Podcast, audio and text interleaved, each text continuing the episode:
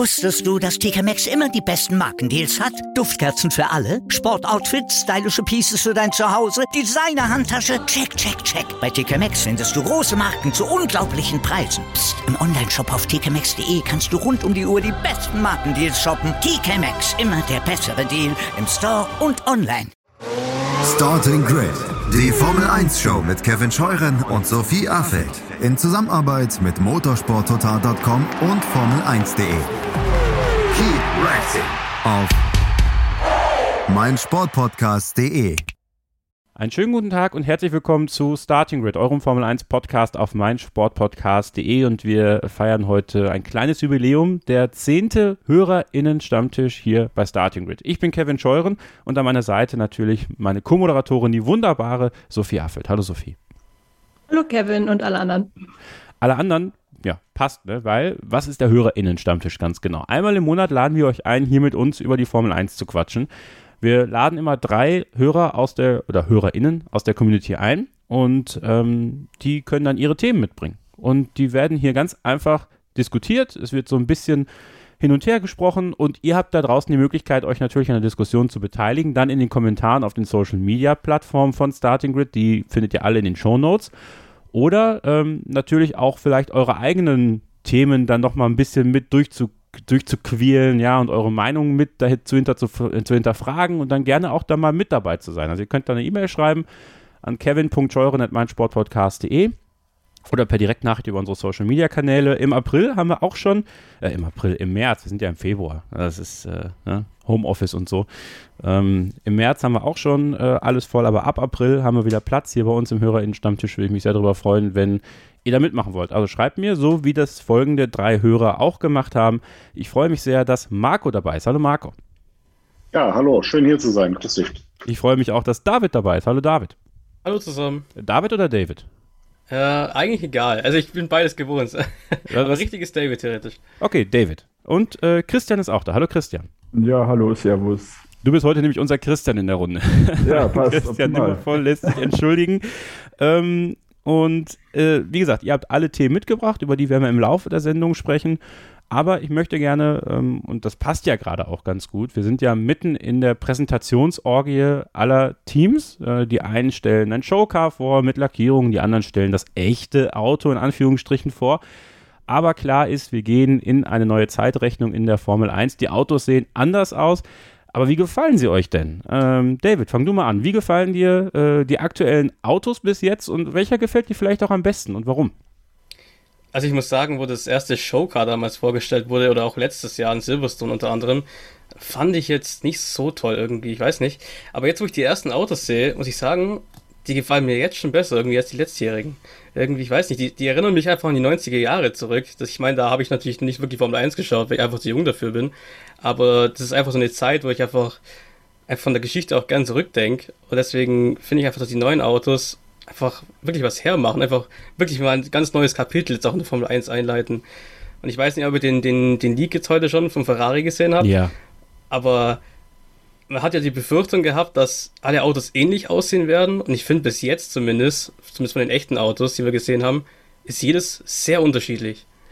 Das stimmt, das stimmt. Also es ist auch so ein bisschen das, was Andreas Seidel im äh, großen Video-Interview, ich weiß nicht genau wann es war, mit Christian Nimmervoll auf dem YouTube-Kanal von Formel1.de gesagt hat. Die Teams haben doch noch sehr viel Spielraum gehabt, trotz des neuen Reglements, was ja so festgezurrt schien haben die Teams die Möglichkeit, ihre eigene Philosophie umzusetzen. Und äh, ja, wir nehmen das Ganze hier am Mittwochabend, 16.02. auf. Äh, Ferrari äh, stellt jetzt dann auch morgen am Donnerstag oder heute am Donnerstag, nachdem wann ihr das hört, vor. Und es gab einen Leak und äh, Ferrari hat mir jetzt ganz spontan echt am allerbesten gefallen bislang, muss ich ganz ehrlich sagen. Ähm, sehr, sehr giftig, äh, sehr aggressiv, es sieht sehr schnell aus, Christian. Ähm, hast du auch diese Flashbacks gehabt zu äh, vergangenen Formel 1 Jahrzehnten äh, bei diesen neuen Autos, die wir da jetzt bislang gesehen haben? Hm, ja, erstmal bei mir, mir ging es ähnlich wie David, äh, dass ich eigentlich letztes Jahr eher gedacht habe, dass was da auf uns zukommt, da bin ich mal gespannt. Also rein optisch. Wobei ich jetzt sagen muss, ich glaube, dass die Teams wirklich extrem viel Spielraum hatten, was ähm, Leitbleche etc. oder die, die Kiemen zum Beispiel beim Aston Martin betreffen. Ich glaube, dass wir da schon ordentliche Veränderungen erwarten können im Feld. Den richtigen Flashback hatte ich jetzt persönlich nicht. extrem gut gefallen hat mir allerdings ähm, gestern der Williams, also die Farbkombination. Ja. Ähm, ich, ist von Williams ist für mich einfach immer blau. Bringe ich immer mit den 90er Jahren in Verbindung oder auch zu BMW-Zeiten anfangs noch. Wie gesagt, ich bin extrem gespannt, wie das äh, in diesem Jahr ablaufen wird. Ich, ich, da bin ich auch bei. Ich fand den Williams, ich fand den Williams letztes Jahr auch schon sehr schön. Also äh, da war ich zu Beginn der Saison noch einer der, der wenigen, der den schön fand. Am Ende haben sich, glaube ich, so viele dran gewöhnt, dass es dann für viele eigentlich gar kein so hässliches Auto war, weil es dann eine sehr individuelle Lackierung war. Aber der Williams gestern, das war auch wieder so eine, so eine ganz andere Herangehensweise. Marco, ich weiß nicht, ob du es auch hattest, wenn man ihn so von vorne gesehen hat auf der Strecke. So ein bisschen Indica-Feeling hatte ich da schon. Ja, stimmt. Ähm, also ich muss auch sagen, der Williams hat mir bisher am besten gefallen, in diesen Blautönen. Ich habe äh, ganz spontan, wo wir gerade bei Flashbacks in den 90er waren, äh, musste ich an den, an den Prost denken früher. Der war ja auch so dunkelblau. Ja. ja. Und äh, hat mir damals auch schon gut gefallen. Ist auf der Strecke immer ein bisschen blöd gewesen, weil man fast gar nichts erkennen kann von dem, äh, wenn die so dunkel sind. Aber ähm, doch, gefällt mir ganz gut. Ne? Auch mit den, ähm, ich weiß gar nicht, wer hat das gesagt? Ich glaube, äh, David hat das gesagt, ne? ähm, dass die ähm, dass die Autos eigentlich besser aussehen als im letzten Jahr das Showcar. Ne? Und ähm, ja, gefällt mir auch wirklich gut, muss ich sagen.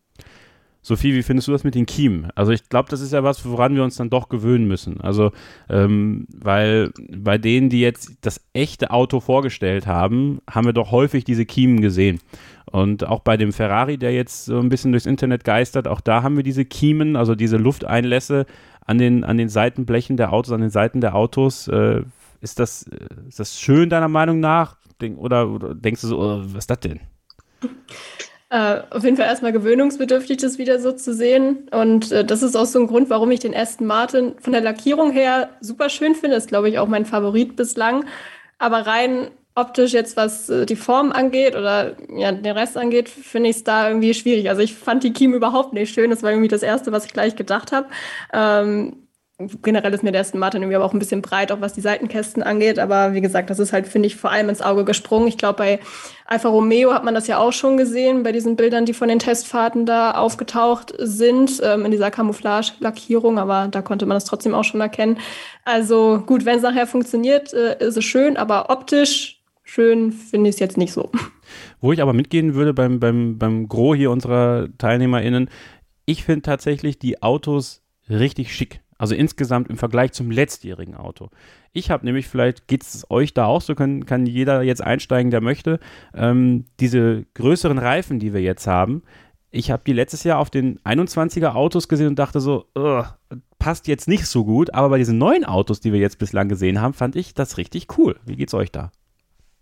Ja, fand ich auch total überraschend. Hatte ich auch gleich gedacht, irgendwie nachdem dann der Showcar damals präsentiert wurde, soll mir gleich ganz anders, weil ich fand es auch erst unglaublich hässlich, wie du es gerade gesagt hast.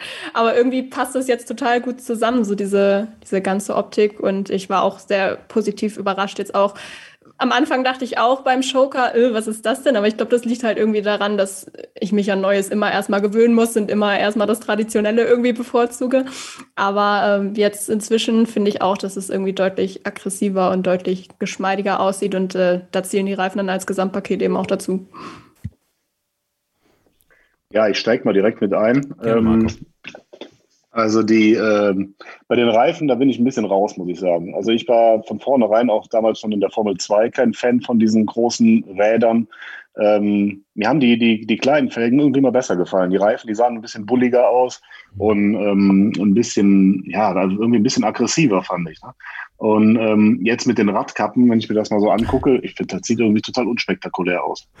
Ja, die Radkappen. Ich hoffe ja tatsächlich, dass noch diese ganzen Umsetzungen wie LEDs und sowas dazukommen, weil wenn das jetzt alles nur so schwarz bleibt, da wäre wirklich ein bisschen traurig. Aber ich glaube ja, dass da noch was kommt. Ich, die können jetzt, glaube ich, nur nicht alle so wirklich einschätzen, wie es dann mit der Luftströmung über die Radkappen hinweg ist. Deswegen halten sich da, glaube ich, noch bedeckt. Aber da bin ich auch bei dir. Also das mit den Radkappen, da muss ich mich auch noch, also mit diesen Radkappen, wenn sie jetzt so schwarz bleiben, da werde ich auch ein bisschen unspektakulär finden. Ja, da bin ich bei dir. Ja. Ähm, generell, Christian, ähm, wie stehst du zu diesen Präsentationen? Also es gab ja für, gerade für Red Bull Racing, einen extremen Shitstorm tatsächlich.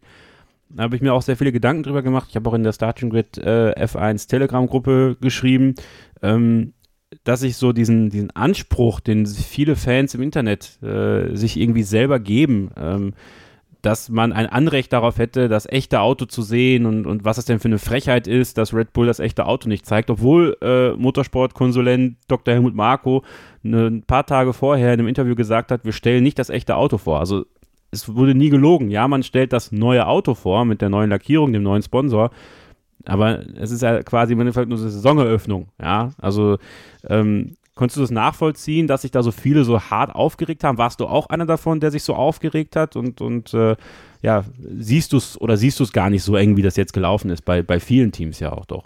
Nee, ich finde es eigentlich, eigentlich wirklich nicht schlimm. Also ich denke mal, dass es auch bei vielen vielleicht sogar vorbeigelaufen ist, dass nur die, die Oberflächenlackierungen dargestellt werden. Und einerseits finde ich, das macht doch die Formel 1 aus. Es war doch schon bei den Präsentationen immer so, dass ähm, manche Teams Sachen vorgestellt haben, die dann gar nicht zur Ausführung kamen oder manche Teams Sachen gar nicht vorgestellt haben, die dann plötzlich das High-End-Produkt äh, in Australien gezeigt haben. Äh, ich glaube halt prinzipiell, dass der Zuschauer an sich selber einfach ein, vielleicht ein bisschen enttäuscht war, weil ich glaube, der Zuschauerzuspruch war ja, was ich jetzt so ein bisschen von den Likes und von den Aufrufen ja verfolgt habe, ja extrem hoch bei, bei Red Bull. Ich glaube, die sind damit auch sehr zufrieden, äh, was, sie da, was sie da auf die Beine gestellt haben, was sie der Reichweite erreicht haben. Aber prinzipiell, ich persönlich, ich kann jetzt nur von mir reden, ich bin nicht enttäuscht. Ich bin davon ausgegangen, dass ein Top-Team wie Red Bull äh, nicht das fertige Auto zeigen wird. Wie gesagt, äh, ich sehe dem Ganzen ganz entspannt entgegen. Ich freue mich dann umso mehr auf die ersten Testfahrten. David, ähm, viele fragen sich ja, warum gibt es heute nur noch diese Videos oder sowas zur Präsentation? Es gibt nicht mehr diese aufregenden Bühnenshows mit den Spice Girls über McLaren damals oder ähm, obwohl ich sagen muss, dass Aston Martin so von der ganzen Aufmachung einer Autopräsentation schon das Team war, was es am präsentationsartigsten gemacht hat. Ich bin sehr auf Mercedes gespannt. Das könnt ihr übrigens live sehen in unserem äh, deutsch kommentierten Livestream auf dem YouTube-Kanal von Formel1.de. Christian Nimmervoll und ich werden das Ganze so ab 9.40 Uhr morgens beginnen. Ihr könnt das natürlich auch im Real Life sehen, wenn ihr bei der Arbeit seid oder so. Oder ihr lasst es einfach nebenbei laufen. Ja? Ähm, könnt uns dann zuhören und ähm, dann kommentieren wir das Ganze. Um 10 Uhr geht es dann offiziell los. Fehlt dir das? Also, dass sich die Teams, David, dann so Gedanken machen, wie können wir unser Auto präsentieren? Oder ist das einfach der Lauf der Dinge, dass man das halt, ja, wegen meiner wie Alpha Tauri mit einer hippen Modenschau verbindet, schöne Bilder für Social Media und dann zeigt man das Auto halt, obwohl jeder irgendwie ja auch weiß, dass das Auto, was wir jetzt zeigen, äh, wahrscheinlich in den 80 Prozent der Fällen nicht das sein wird, was beim ersten Rennen in Bahrain wirklich auf der Strecke steht. Ja gut, man muss auch sagen, die Präsentationen, die waren ja eigentlich schon immer ein pures Marketing-Event. Also es ist, es ist ja, man muss es ja einfach sagen, es ist ja nicht für die Zuschauer an sich gedacht, sondern dass die jetzt das neue Auto sehen, sondern man macht das ja einfach für die Sponsoren hauptsächlich. Das sieht man ja ganz klar bei Red Bull. Ähm, auch du hast den Shitstorm da angesprochen, die sie da abbekommen haben für ihre Präsentation. Ähm, aber ich meine, wir als Hardcore-Fans wissen es ja sowieso, dass da nur die Delivery gezeigt wird. Ähm, aber ich glaube, das, das, das, muss man einfach ein bisschen unterscheiden, halt, dass das eigentlich halt nur wirklich ein Marketing-Event ist für die Sponsoren und nicht für die Zuschauer geeignet ist, hey, hier seht ihr unser neues Auto. Also ich glaube, das ist auch ein bisschen anders halt wie, wie früher, wo man es halt einfach auch mit der Reichweite ein bisschen anders hatte. Ne? Man hatte einfach nur die Presse, man konnte dieses ganze Online-Thema nicht machen. Ähm, aber es macht ja doch irgendwie jedes Team ein bisschen anders noch aktuell. Also ähm, ich finde, jede Präsentation war dann doch ein bisschen anders noch. Ähm, aber ja, ich glaube, das ist einfach das Lauf der Dinge heutzutage. Wenn wir jetzt nochmal auf den Kalender. Ja, bitte, bitte. Ja, ich würde gerne was einwerfen. Ich gerne. fand prinzipiell die Aufmachung von Aston Martin fand ich mega gut. Ja. Aber ähm, den Vortrag von Lawrence Stroll, den fand ich. Ähm, nee, echt so, das ist, also das ist von dem Teamchef nicht würdig oder den Inhaber nicht würdig. Also das verstehe ich nicht. Das war wirklich, wenn hättest du eine Bibel vorne hinstellen können und der hat die durchgelesen, da bin ich mir hundertprozentig sicher. Er, er, hat, er hat mit dem Teleprompter Probleme gehabt, glaube ich. Ja, das also, war der Wahnsinn. Das, das war schon ein bisschen peinlich, ne? Also. Ja, vor allem bei den Schnittbildern hat man ab und zu hat man sie ab und zu sogar ja. gesehen, dass er direkt, also er hat ja wirklich jedes Wort einzeln abgelesen. Ja, vor allem man hat den Teleprompter ja so doof hingestellt, dass er ja, ja, tiefer stand als seine Augen. Das heißt, du hast ja immer gesehen, dass er runtergeguckt hat, um das zu lesen. Dass man da nicht wie bei Politikern diese zwei äh, Plastiktafeln aufstellt, dass sie zumindest nach oben gucken. Ja, also dass sie das lesen, aber ja, das habe ich auch nicht verstanden. Ähm, aber Sebastian Vettels Haarpracht fand ich toll. Das, ja. das also das war schon, äh, also da hat sich die, die Haartransplantation gelohnt, die er da äh, gemacht hat. Also Wahnsinn. Also, wir wissen ja, die Frisur hat zuletzt äh, für die Weltmeisterschaft gereicht bei ihm, ne? Also vielleicht bei Aston Martin. Sieht auf alle Fälle besser aus wie, wie letztes Jahr zum Anfang der Saison, da war das ja. komplett abgeschoren hat. Das stimmt, das stimmt. So, auf dem Kalender steht halt noch Ferrari am 17., also Donnerstag, heute, wann auch immer ihr das hört. Am 18. am Freitag Mercedes im Livestream Formel1.de YouTube. Ähm, am 21. Februar Alpine und am 27. Februar dann offiziell Alfa Romeo, die ja ihren Erlkönig schon auf die Strecke geschickt haben. Äh, vielleicht noch ein kurzes Statement von euch zu Alpine. BWT ist da jetzt Sponsor. Äh, glaubt ihr, wir sehen einen pinken Panther oder wird es dann doch mehr blau und nur pinke Flecken? Also ich würde einen pinken Panther sehr begrüßen. Ich habe ja schon gesagt, ich vermisse ja schon bei Aston Martin den pinken Streifen. Aber ähm, weiß ich nicht. Erst hatte ich eigentlich gedacht, dass es mehr blau wird und nur ein bisschen pink. Aber jetzt die letzten beiden Tage wurden ja, glaube ich, auf Social Media von Alpine schon oder von BWT, weiß ich gerade gar nicht mehr genau, äh, schon so ein paar Bilder gepostet, die schon sehr auf pink aufgemacht waren. Deshalb bin ich jetzt doch sehr gespannt, ob äh, BWT dann nicht vielleicht doch jetzt auch als Titelsponsor dann äh, ein bisschen mehr die ja, in den Farbtopf greifen durfte, sozusagen. Ja, aber macht das so viel Sinn? Also, weiß ich, ich denke mal, da wird sich Alpine sogar einen Schuss ins eigene Knie setzen, wenn das Auto zu 75 Prozent aus pinker Farbe besteht. Ja, aber trotzdem, also ich meine, BWT hat sich ja bei Aston Martin rausgezogen, weil man eben pinker sein wollte, ja. Also weil es natürlich ja. dieser extreme Wiedererkennungswert ist. Was mich halt verwundert hat, ist, dass sie dann direkt Titelsponsor werden bei Alpine. Mhm.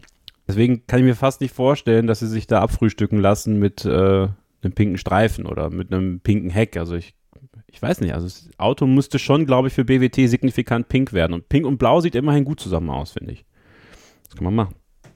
Also. Ja, das würde ja auch so ein bisschen der Philosophie von Alpine so ein äh, bisschen entgegensprechen. Ne? Die haben sich jetzt komplett ja. umgestellt und wollen wir die, ihre Sportwagenmarke da etablieren und die muss halt blau sein. Ne? Und da jetzt noch äh, die Hälfte dann pink zu machen, weiß ich nicht. Also ich fand es letztes Jahr bei, bei, äh, bei Aston, bei Aston Martin schon ein bisschen grenzwertig. Als ich die Bilder gesehen habe, in echt hat man es Gott sei Dank nicht so deutlich gesehen, dieses British Racing Green und dann äh, das Pink da mit dabei. Ne?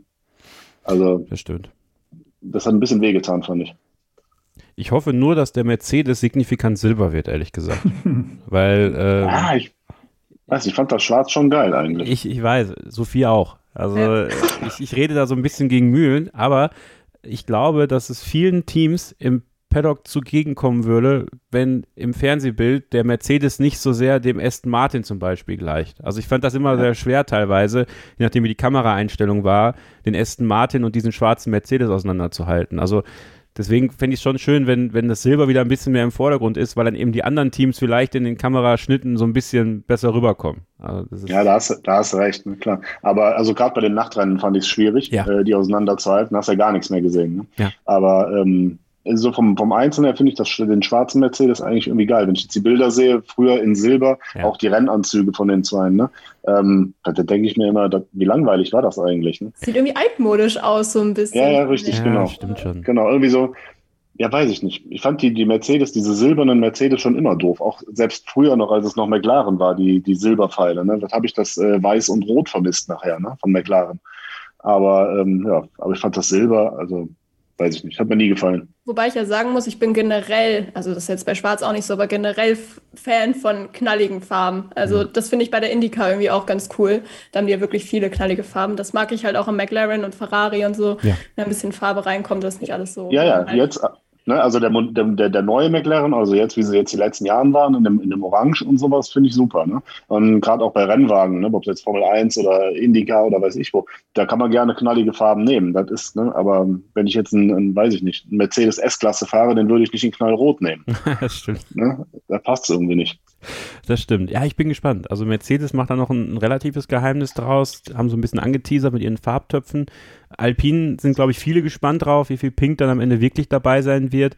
Gut, Alfa Romeo ist nur die Frage, ob sie rot oder weiß nach oben oder unten packen. Also das wechselt ja irgendwie Jahr für Jahr. Äh, ja, also der Ferrari, der geleakte, der ist, der ist wirklich schön, finde ich. Äh, cooles Rot, nicht dieses Philip Morris Rot, sondern mal ein bisschen, bisschen dunkler. Also ähm, ich, ich, ja, Ah, ich freue mich drauf. Also jetzt kann es langsam losgehen und gleich geht es auch los, nach einer kurzen Pause, mit dem ersten Themenblock von Christian. Der äh, hat ein beziehungsweise zwei sehr, sehr interessante Themen mitgebracht, über die wir gleich sprechen werden. Bleibt also dran, hier beim zehnten HörerInnen-Stammtisch von Starting Grid, dem Formel 1 Podcast auf meinsportpodcast.de.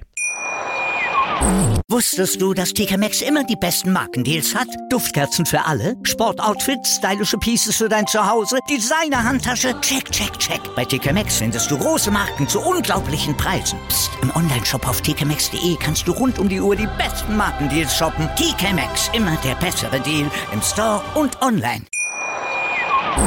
Der HörerInnen-Stammtisch von Starting Grid, dem Formel 1 Podcast auf meinsportpodcast.de ist die Plattform für euch für eure Themen, über die wir dann hier gemeinsam sprechen und die ihr da draußen hört und vielleicht ja auch für eure Gespräche da draußen nutzen könnt. Und Christian hat uns ähm, ja direkt mal zu Beginn ein Thema mitgebracht, was äh, für viele ja sehr, äh, ja, prekär ist, sag ich mal, ne? weil es gibt sehr, sehr viele talentierte Fahrer auf dieser Welt, aber eben nur sehr wenige Plätze in der Formel 1. Und Christian, für dich äh, fehlt ein Formel 1-Team, mindestens eins.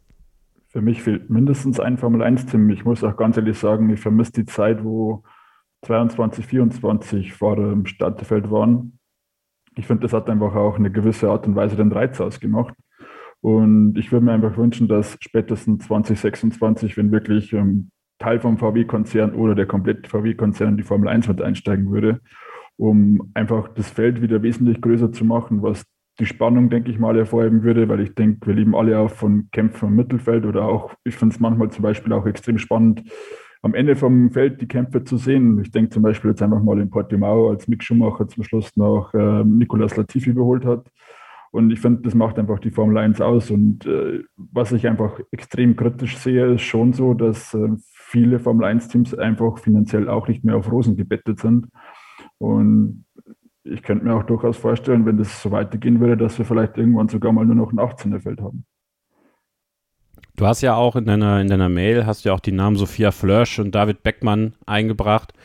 Ähm, Lirim Sendeli natürlich auch aus deutscher Sicht. Glaubst du denn, dass es jetzt für diese drei FahrerInnen wirklich eine Perspektive in der Formel 1 gäbe, wenn es mehr Teams gäbe?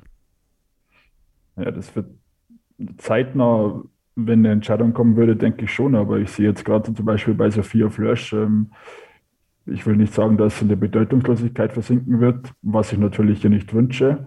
Aber ich denke mal, vom großen Radar wird sie mit der Zeit verschwinden, wenn es in, naher Zukunft keine Formel-1-Option für sie geben wird. Und die sehe ich prinzipiell ähm, auch für sie persönlich nur bei der Formel 1. Aber jetzt ist es ja so, David, äh, sie hat jetzt ein, ein, Engagement in der WEC, äh, ist sie eingegangen. So ein bisschen das Gefühl, dass der, dass der Weg von Sophia Flörsch ja, vielleicht auch ganz natürlich aus dem Augenmerk der, der Formelserien raus in die Langstreckenserien reinführt, wo sie ja dann durchaus ja für sich selber auch als, als Frau dort eine Legacy starten kann, oder? Ja, ich glaube, sie hat schon recht früh gemerkt, dass es ein bisschen schwierig wird im Formelbereich. Ich meine, sie ist weiß nicht, ist jetzt ein oder zwei Jahre in der Formel 3 gefahren, ich glaube nur eins.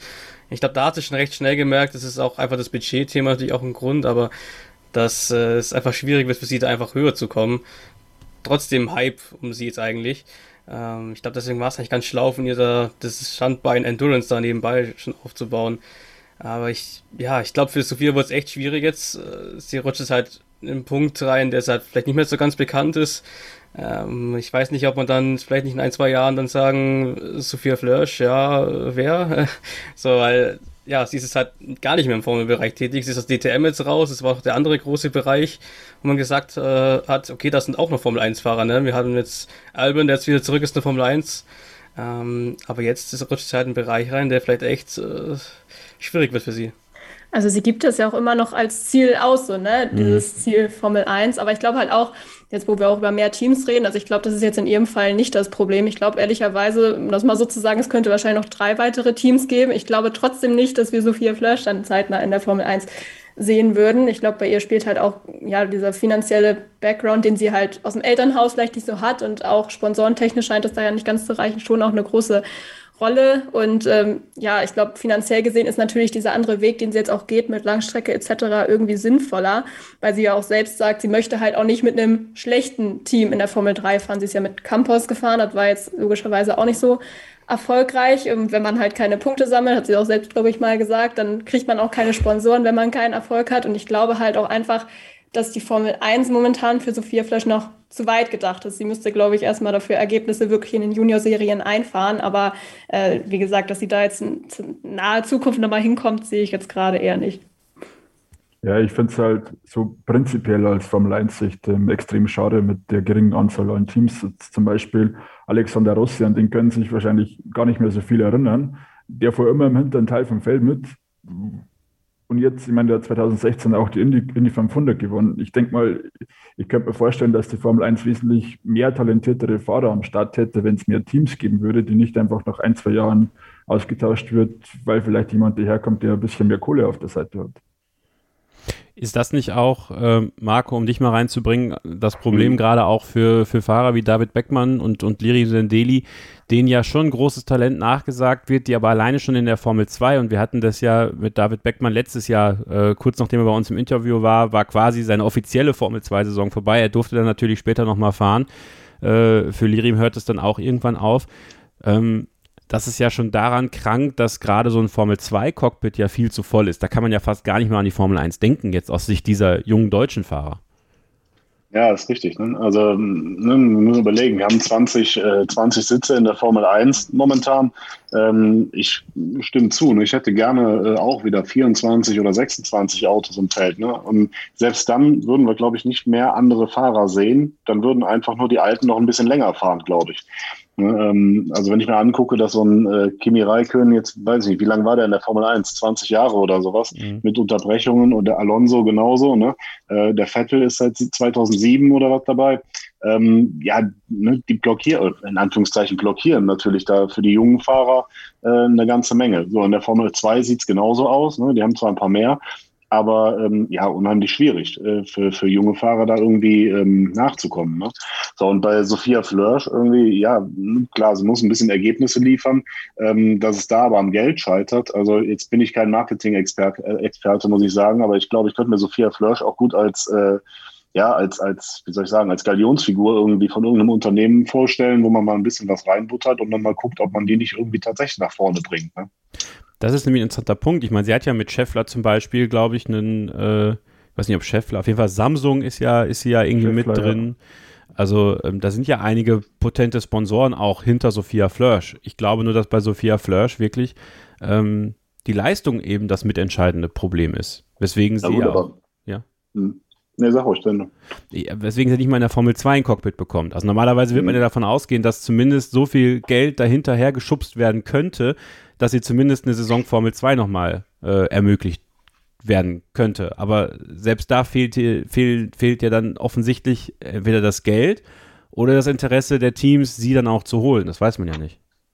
Ja, vielleicht weiß ja nicht, ne? beides. Ja, ja beides. Ja. Genau, und vielleicht fehlt ja auch tatsächlich das Talent dafür. Ne? Und dann wiederum sage ich, ähm, ja, dann, sorry, hat du vielleicht auch nichts verloren in der Formel 2 oder der Formel 1. Ne?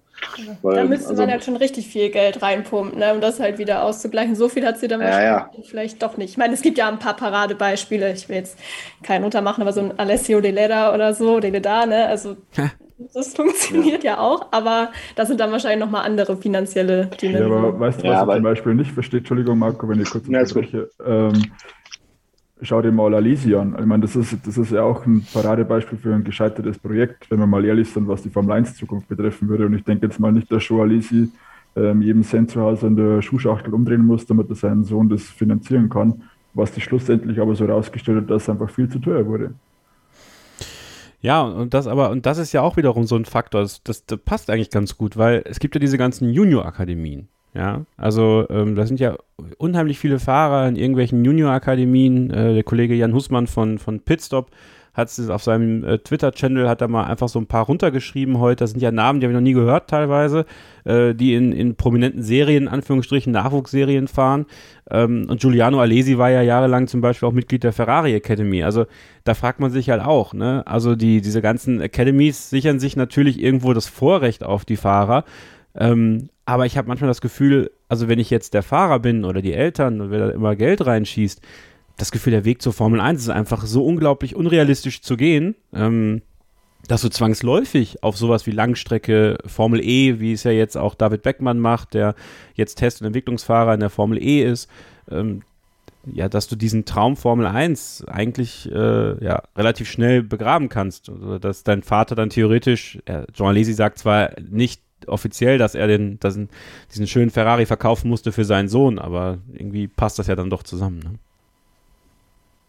Ja, das ist leider ja auch das Problem.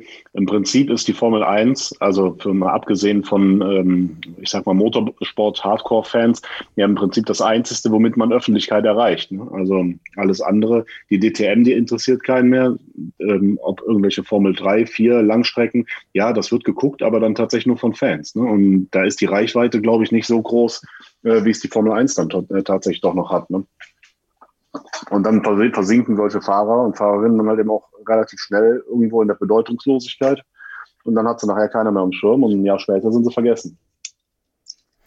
Christian, könnte man denn, um deine, deiner Idee zumindest so ein bisschen was zu geben, wenn man jetzt nicht davon ausgeht, dass neue Teams kommen, weil die Einstiegshürden natürlich dann doch zu hoch sind für neue Teams oder, oder natürlich auch erstmal potente Investoren. Also um das Thema von vorhin nochmal aufzugreifen, meiner Meinung nach ist der Einstieg von BWT ein Zeichen dafür, dass man bei Alpine nicht 100% davon überzeugt ist, dass man als reines Werksteam weiter Formel 1 machen wird auf Dauer und natürlich der Weg über den Investor, der schon im Team ist, das Team quasi dann zu verkaufen an den Investor, die Motoren weiter zu liefern, ähnlich wie bei Nikita äh, Dimitri Mazepin bei äh, Haas, dass das einfacher wird, als wenn jetzt einer von außerhalb kommt, wie zum Beispiel die Andretti-Familie und die dann bei Sauber einsteigen möchte oder das Ding kaufen möchte. Ja? Also, dass man zumindest, um ein Stück weit das hinzubekommen, vielleicht doch darüber nachdenkt, dieses dritte Auto zu machen, dass wir recht künstlich, aber immerhin mehr Cockpits schaffen können.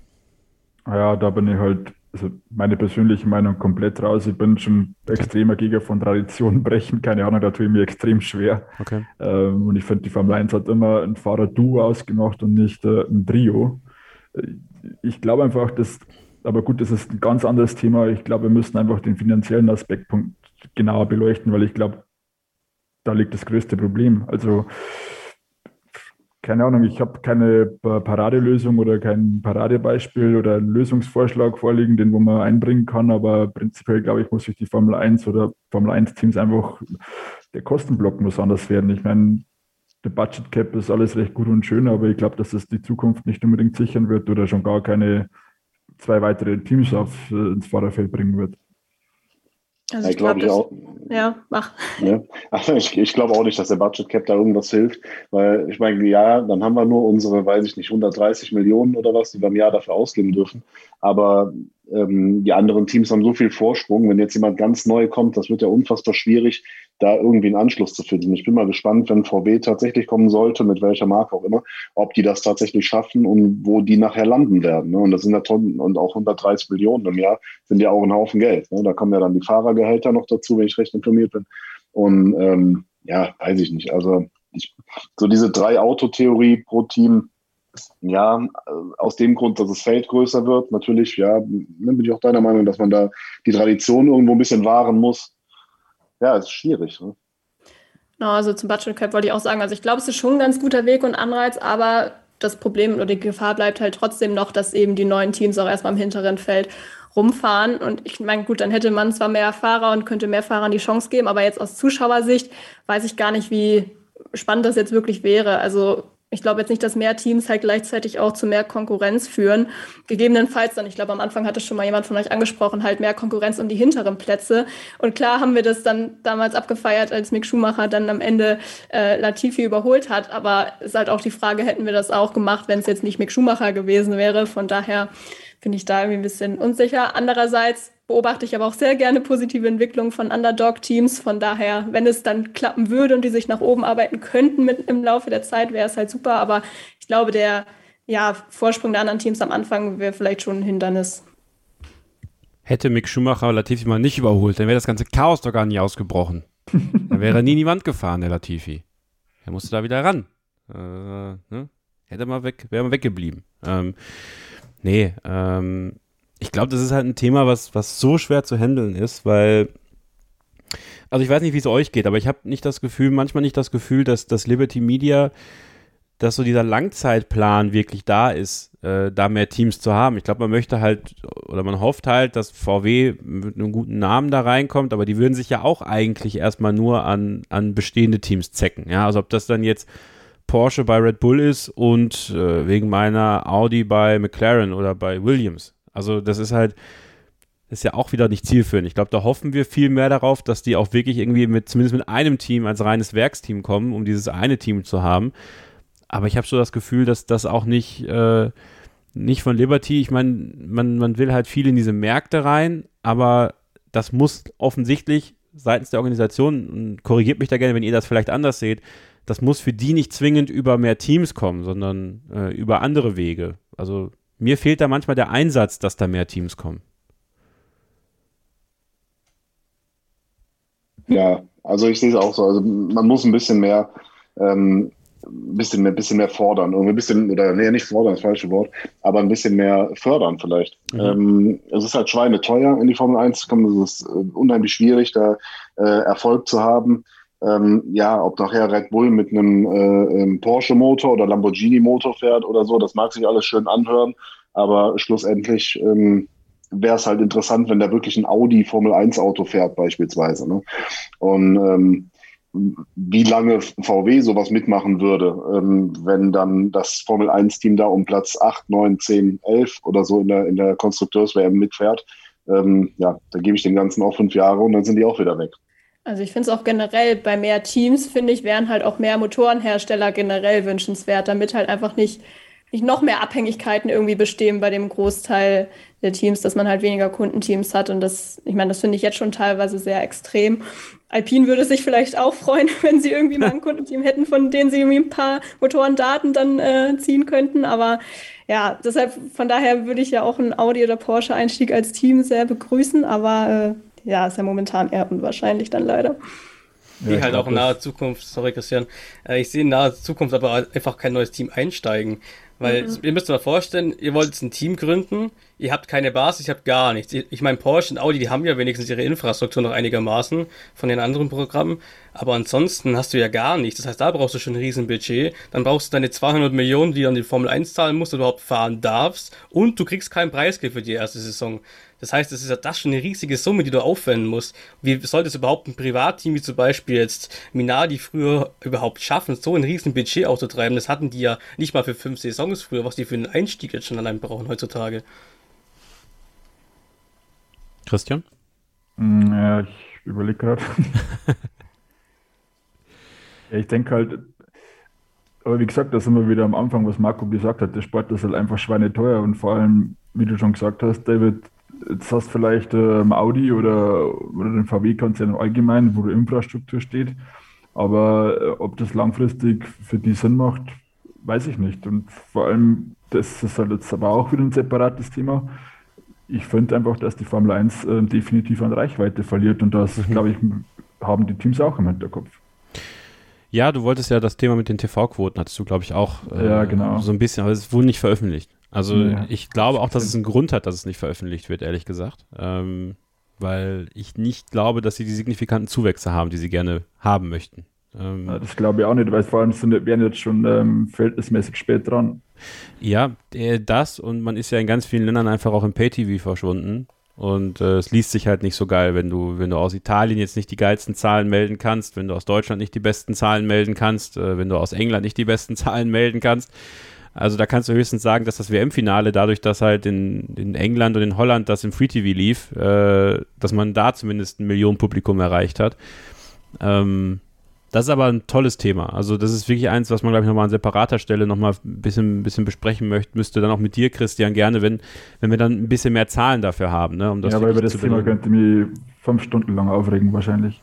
Ja, und ich glaube, das ist auch, nee, also ich verstehe das total, weil ich glaube, dass sich die Formel 1 teilweise auch ein bisschen überschätzt, was ihre eigene Popularität angeht und was ihre, ihre Reichweite angeht und ähm, unterschätzt, dass es Serien gibt, die eigentlich regionaler sind, wie die Indica-Serie, die aber wirklich auch Zuwächse bekommt äh, im internationalen Vergleich. Ja, eben auch durch viele junge Fahrer, aber auch arrivierte Formel-1-Fahrer oder andere Motorsportler, die in diese Serie gehen, die das Ganze natürlich aufwerten. Und ähm, ich würde halt gerne wissen, wie viele zum Beispiel jetzt bei Sky Deutschland die Indica-Serie gucken. Ähm, das ja, das wird auch ein interessantes Thema. Ja. Ich würde ganz gerne einen Punkt dazu sagen, was Mach. vielleicht abschließend zu dem Thema. Äh, ich habe das vor einiger Zeit mal mit einem Freundeskreis angesprochen. Ich weiß, der Vergleich mit Fußball, der hinkt, aber meiner Meinung nach macht die Formel 1 gerade einen Riesenfehler, was immer noch mehr, mehr, mehr Rennen betrifft. Ja. Beispiel Fußball, gefühlt ist ja jeder übersättigt von dem Spaß. Also du kannst ja von Montag bis Sonntag Fußball gucken und gefühlt ist ja jetzt auch so, dass du dir 23 Wochenenden die Formel 1 um die Ohren hauen kannst. Ich glaube einfach, dass viel mehr Sinn machen würde, einfach wieder das Ganze ein bisschen kleiner zu fahren, einfach wieder eine vernünftige Reichweite zu erreichen, den Sport wieder attraktiver zu machen, um einfach die nächsten 10, 15 Jahre zu sichern. Und da bin ich bei dir, Kevin. Ich glaube, lieber Media ähm, denkt da viel zu kurzfristig. Ist ganz witzig, dass selbst Franz Toast umschwenkt, ne? Mhm. Also das kommt nicht von ungefähr. Also, ähm, weil Quantität ist nicht gleich Qualität. Und äh, du wirst nicht immer, und das ist halt auch was, was natürlich viele Hamilton-Fans sagen, ähm, du wirst nicht immer diese dramatische Szene vielleicht auch ein Stück weit selber äh, dir kreieren können, dass du zum Saisonfinale wieder zwei hast, die punktgleich äh, nach Abu Dhabi kommen und dann um die WM kämpfen. Ja? Also das kann halt dieses Jahr wieder so sein, dass ein Team plötzlich äh, den, den Stein der Weisen gefunden hat mit diesem neuen Reglement und äh, plötzlich haben wir in den USA schon den Weltmeister wieder. Und dann haben wir wieder genau das gleiche, haben aber trotzdem noch gefühlt zehn Rennen vor uns und müssen da irgendwie durch. Ja, also das ist sehr plakativ, aber das sollte man sich auch bei Liberty Media, die natürlich äh, weiter wollen und schneller und, und noch mehr Rennen haben wollen, den sollte man sich irgendwie schon bewusst werden. Aber was natürlich auch jetzt gerade ein Thema ist, wir haben es heute gehabt, dass äh, Red Bull Racing einen, wirklich, also zwei große Millionen-Deals gemacht hat, äh, mit Oracle als neuem Titelsponsor und so einer Kryptowährung. Ähm, Big Crypto hat jetzt Big Tobacco abgelöst. Also ich glaube, jetzt hat mittlerweile jedes Formel 1-Team einen Kryptosponsor, der viel reinhaut. Ähm, ich weiß nicht, ist jemand von euch in Sachen Krypto äh, aktiv oder, oder kennt sich da aus? Ja, also ich kenne mich aus, aber ich finde es schrecklich. Weil, also ich weiß nicht, wie du es siehst, ich habe es vorhin in einem Tweet äh, äh, gepackt. Ähm, ich finde, Big Crypto ist eigentlich noch viel schlimmer als Big Tobacco, weil Big Tobacco war halt äh, Tabakwerbung, den äh, Leuten äh, Lungenkrebs gemacht hat.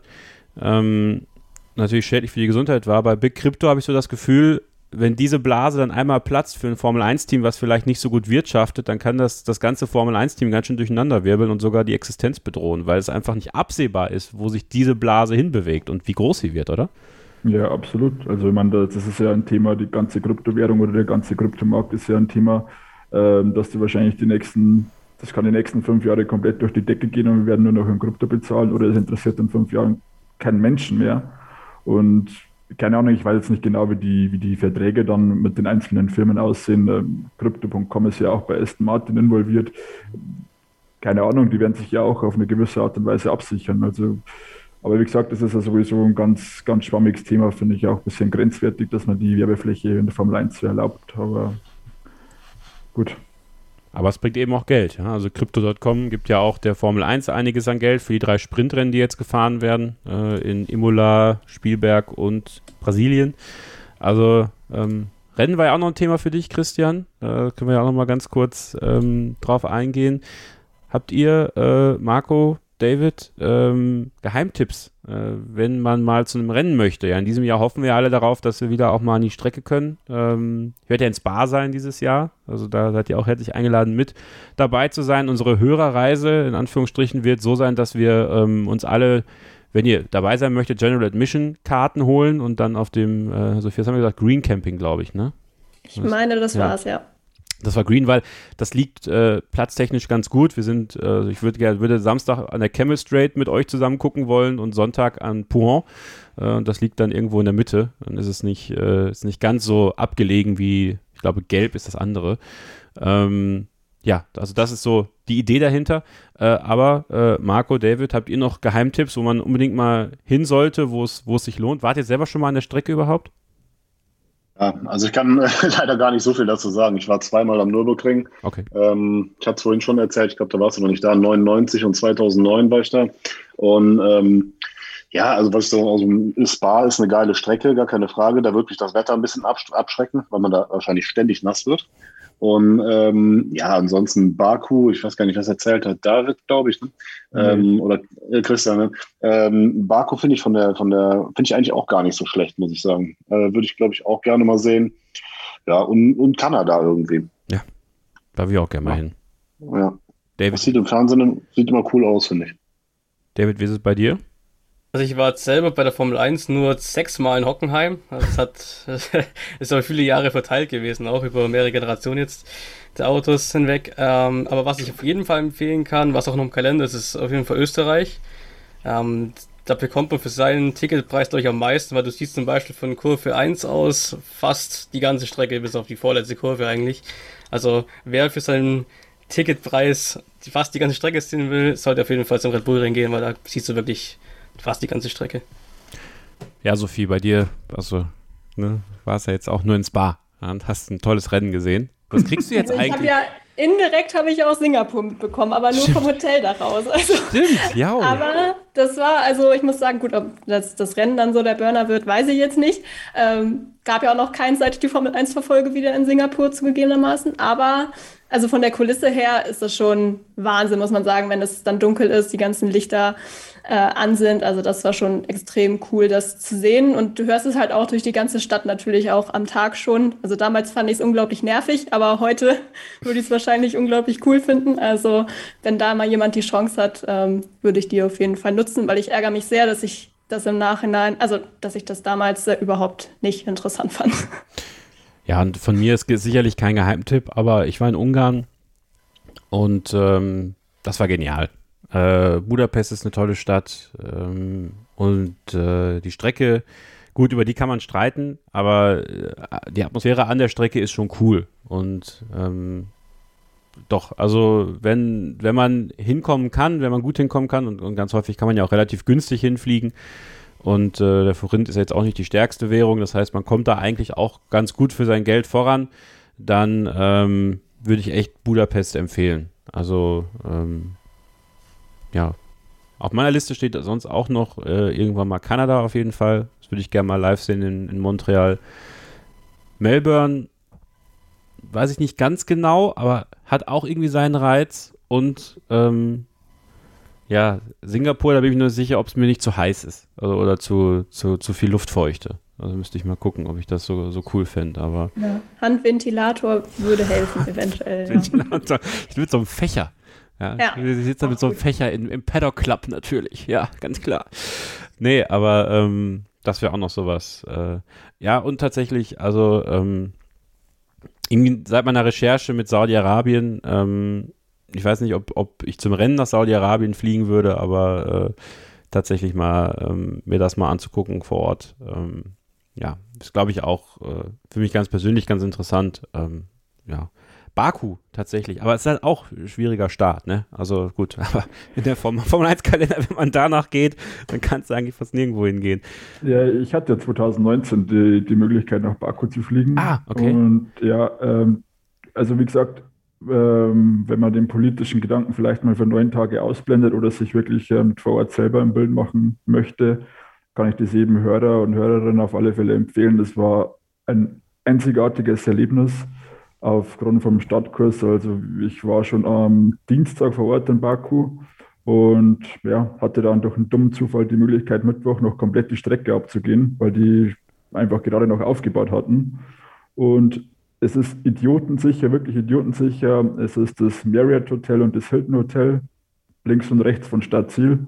Und der Paddock-Eingang ist wirklich mitten in der Stadt. Also ich habe, mein Wunsch war einfach vielleicht, dass ich irgendwo den Fahrer abends beim Essen treffe oder so. Das war so mein blauäugiger Gedanke, aber ich habe es dann tatsächlich geschafft, dass ich ähm, Lewis Hamilton getroffen habe. Nein. Doch, Nein. Max doch, Max Verstappen getroffen habe, Sebastian Vettel getroffen habe, Nico Hülkenberg getroffen habe, Günther Steiner getroffen habe, Ross Braun getroffen habe. Wen hast du denn nicht getroffen? Ja. Vielleicht können wir ja, das so aufziehen. Ähm, Daniel Ricciardo.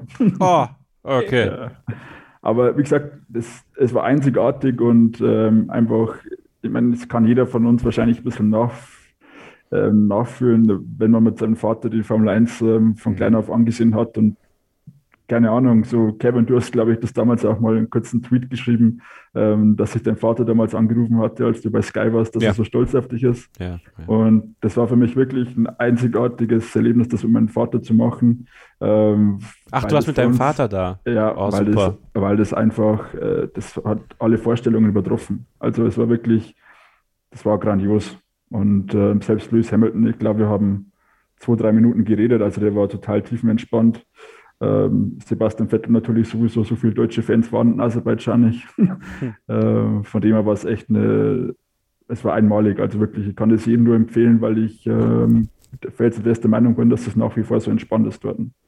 Das ist cool. Das, das ist eine tolle Geschichte zum Abschluss dieses Takes. Danke, danke dafür. Also, äh, ja, und es ist halt nicht so viel los da, ne? Also, glaube, da, ich weiß nicht, wo, wo, hast du dann gesessen? Wo habt ihr gesessen dann? Naja, ich habe ähm, Tickets für die Altstadt gekauft, also okay. gleich nach, der, äh, nach dem kleinen Bergaufstück auf der rechten Seite. Und wie gesagt, ähm, du hast halt hier jetzt nicht so viel die Rennaction, weil es natürlich ein relativ kurzer Streckenabschnitt ist. Ähm, aber das drumherum und wie gesagt, die Möglichkeiten davor, die waren, die waren wirklich einzigartig. Also ich bekomme jetzt immer nur Gänsehaut, aber ich glaube, das merkt man sogar, wenn ich es noch erzähle. Ja, das merkt man wirklich. Ich habe auch selber gemerkt, dass ich ein bisschen emotional wurde gerade. Also als ja. du das dann mit deinem Papa erzählt hast, das ist schon äh, ist schön. Schöne Geschichte. Ähm, ja, machen jetzt eine Pause. Ich mache jetzt einfach hier den Cut, sonst, sonst äh, besäuseln wir uns hier noch. Ähm, Vielen Dank äh, für, für deine Themen, Christian. Und äh, wir machen jetzt gleich weiter mit den Themen von David.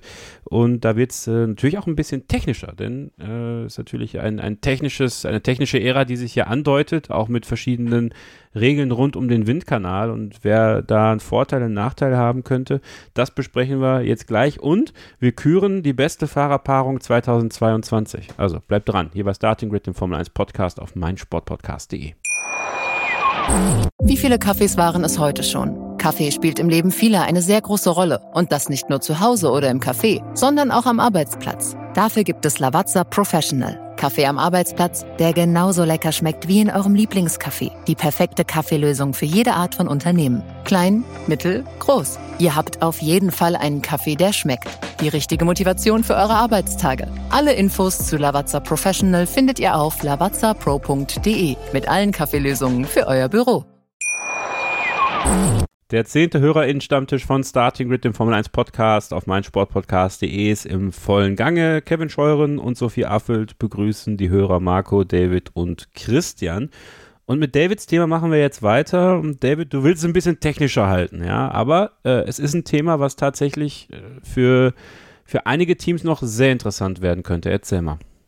Genau, wir haben jetzt ja eigentlich schon seit letztem Jahr so, dass die Teams nicht mehr komplett frei entwickeln können, sondern die haben eine bestimmte Anzahl an Stunden, die sie im Windkanal verbringen dürfen. Und das wird jetzt in diesem Jahr noch ein bisschen interessanter, da wir jetzt ja erstmal die ganz neue Generation an Autos natürlich haben, die dann noch ein bisschen im Dunkeln ist, wie gut ist mein Auto. Und Red Bull und Mercedes haben natürlich mit Abstand die wenigste Aerodynamikzeit, diese Windkanal zu bringen dürfen. Also ich glaube, Mercedes dürfte es, glaube ich, 70% ungefähr haben. Ich glaube, Red Bull um die 75 und äh, geht ja dann hoch bis zum letzten Team, dann bis zu 115 Prozent an Stunden. Jetzt ist es natürlich so, äh, du hast jetzt ein ganz neues Auto. Es kann sein, du machst natürlich jetzt Mercedes oder Red Bull, vielleicht gerade eher Red Bull, weil sie ja doch das Auto sehr weit entwickelt haben, noch im Vergleich zu Mercedes letzte Saison. Doch jetzt vielleicht einen kleinen Fehlgriff. Ich meine, Red Bull ist ja zum Beispiel eh dafür bekannt, dass sie am Anfang der Saison vielleicht nicht so ganz stark sind. Jetzt kannst du aber einfach mal durch die Restriktion nicht einfach mal sagen, du entwickelst dein Auto komplett neu, sondern es kann einfach passieren, dass es über die Saison hinweg sogar noch schlimmer wird, weil ein Team, was es vielleicht im Mittelfeld jetzt war letzte Saison und jetzt vielleicht nicht das perfekte Auto gebaut hat, hat jetzt die Chance, einfach trotzdem noch wegzuziehen sozusagen. Das heißt, du musst eigentlich von jetzt von Anfang an als Top-Team eigentlich schon ein gutes Auto hingestellt haben. Ansonsten hast du eigentlich zumindest bis Saisonmitte echtes Problem. Und da frage ich mich ja, als du mir das Thema geschickt hast, ähm, und ich weiß nicht, wie da deine persönliche Einschätzung ist, wie, ähm, wie viel die Top-Teams da eigentlich schon seit, also ich meine, eigentlich sollten diese Autos ja 2020, 2020 schon kommen. War das 2020 oder 21? 21. 21. Aber dann haben sie ja 2020 eigentlich die Entwicklung für diese Autos ja schon gehabt. Und da gab es diese Regelung ja noch gar nicht. Das heißt, eigentlich würde ich ja davon ausgehen, dass gerade die Top-Teams eigentlich schon so weit sind, dass dieser Umschwung jetzt doch eigentlich kein Problem mehr sein müsste, oder?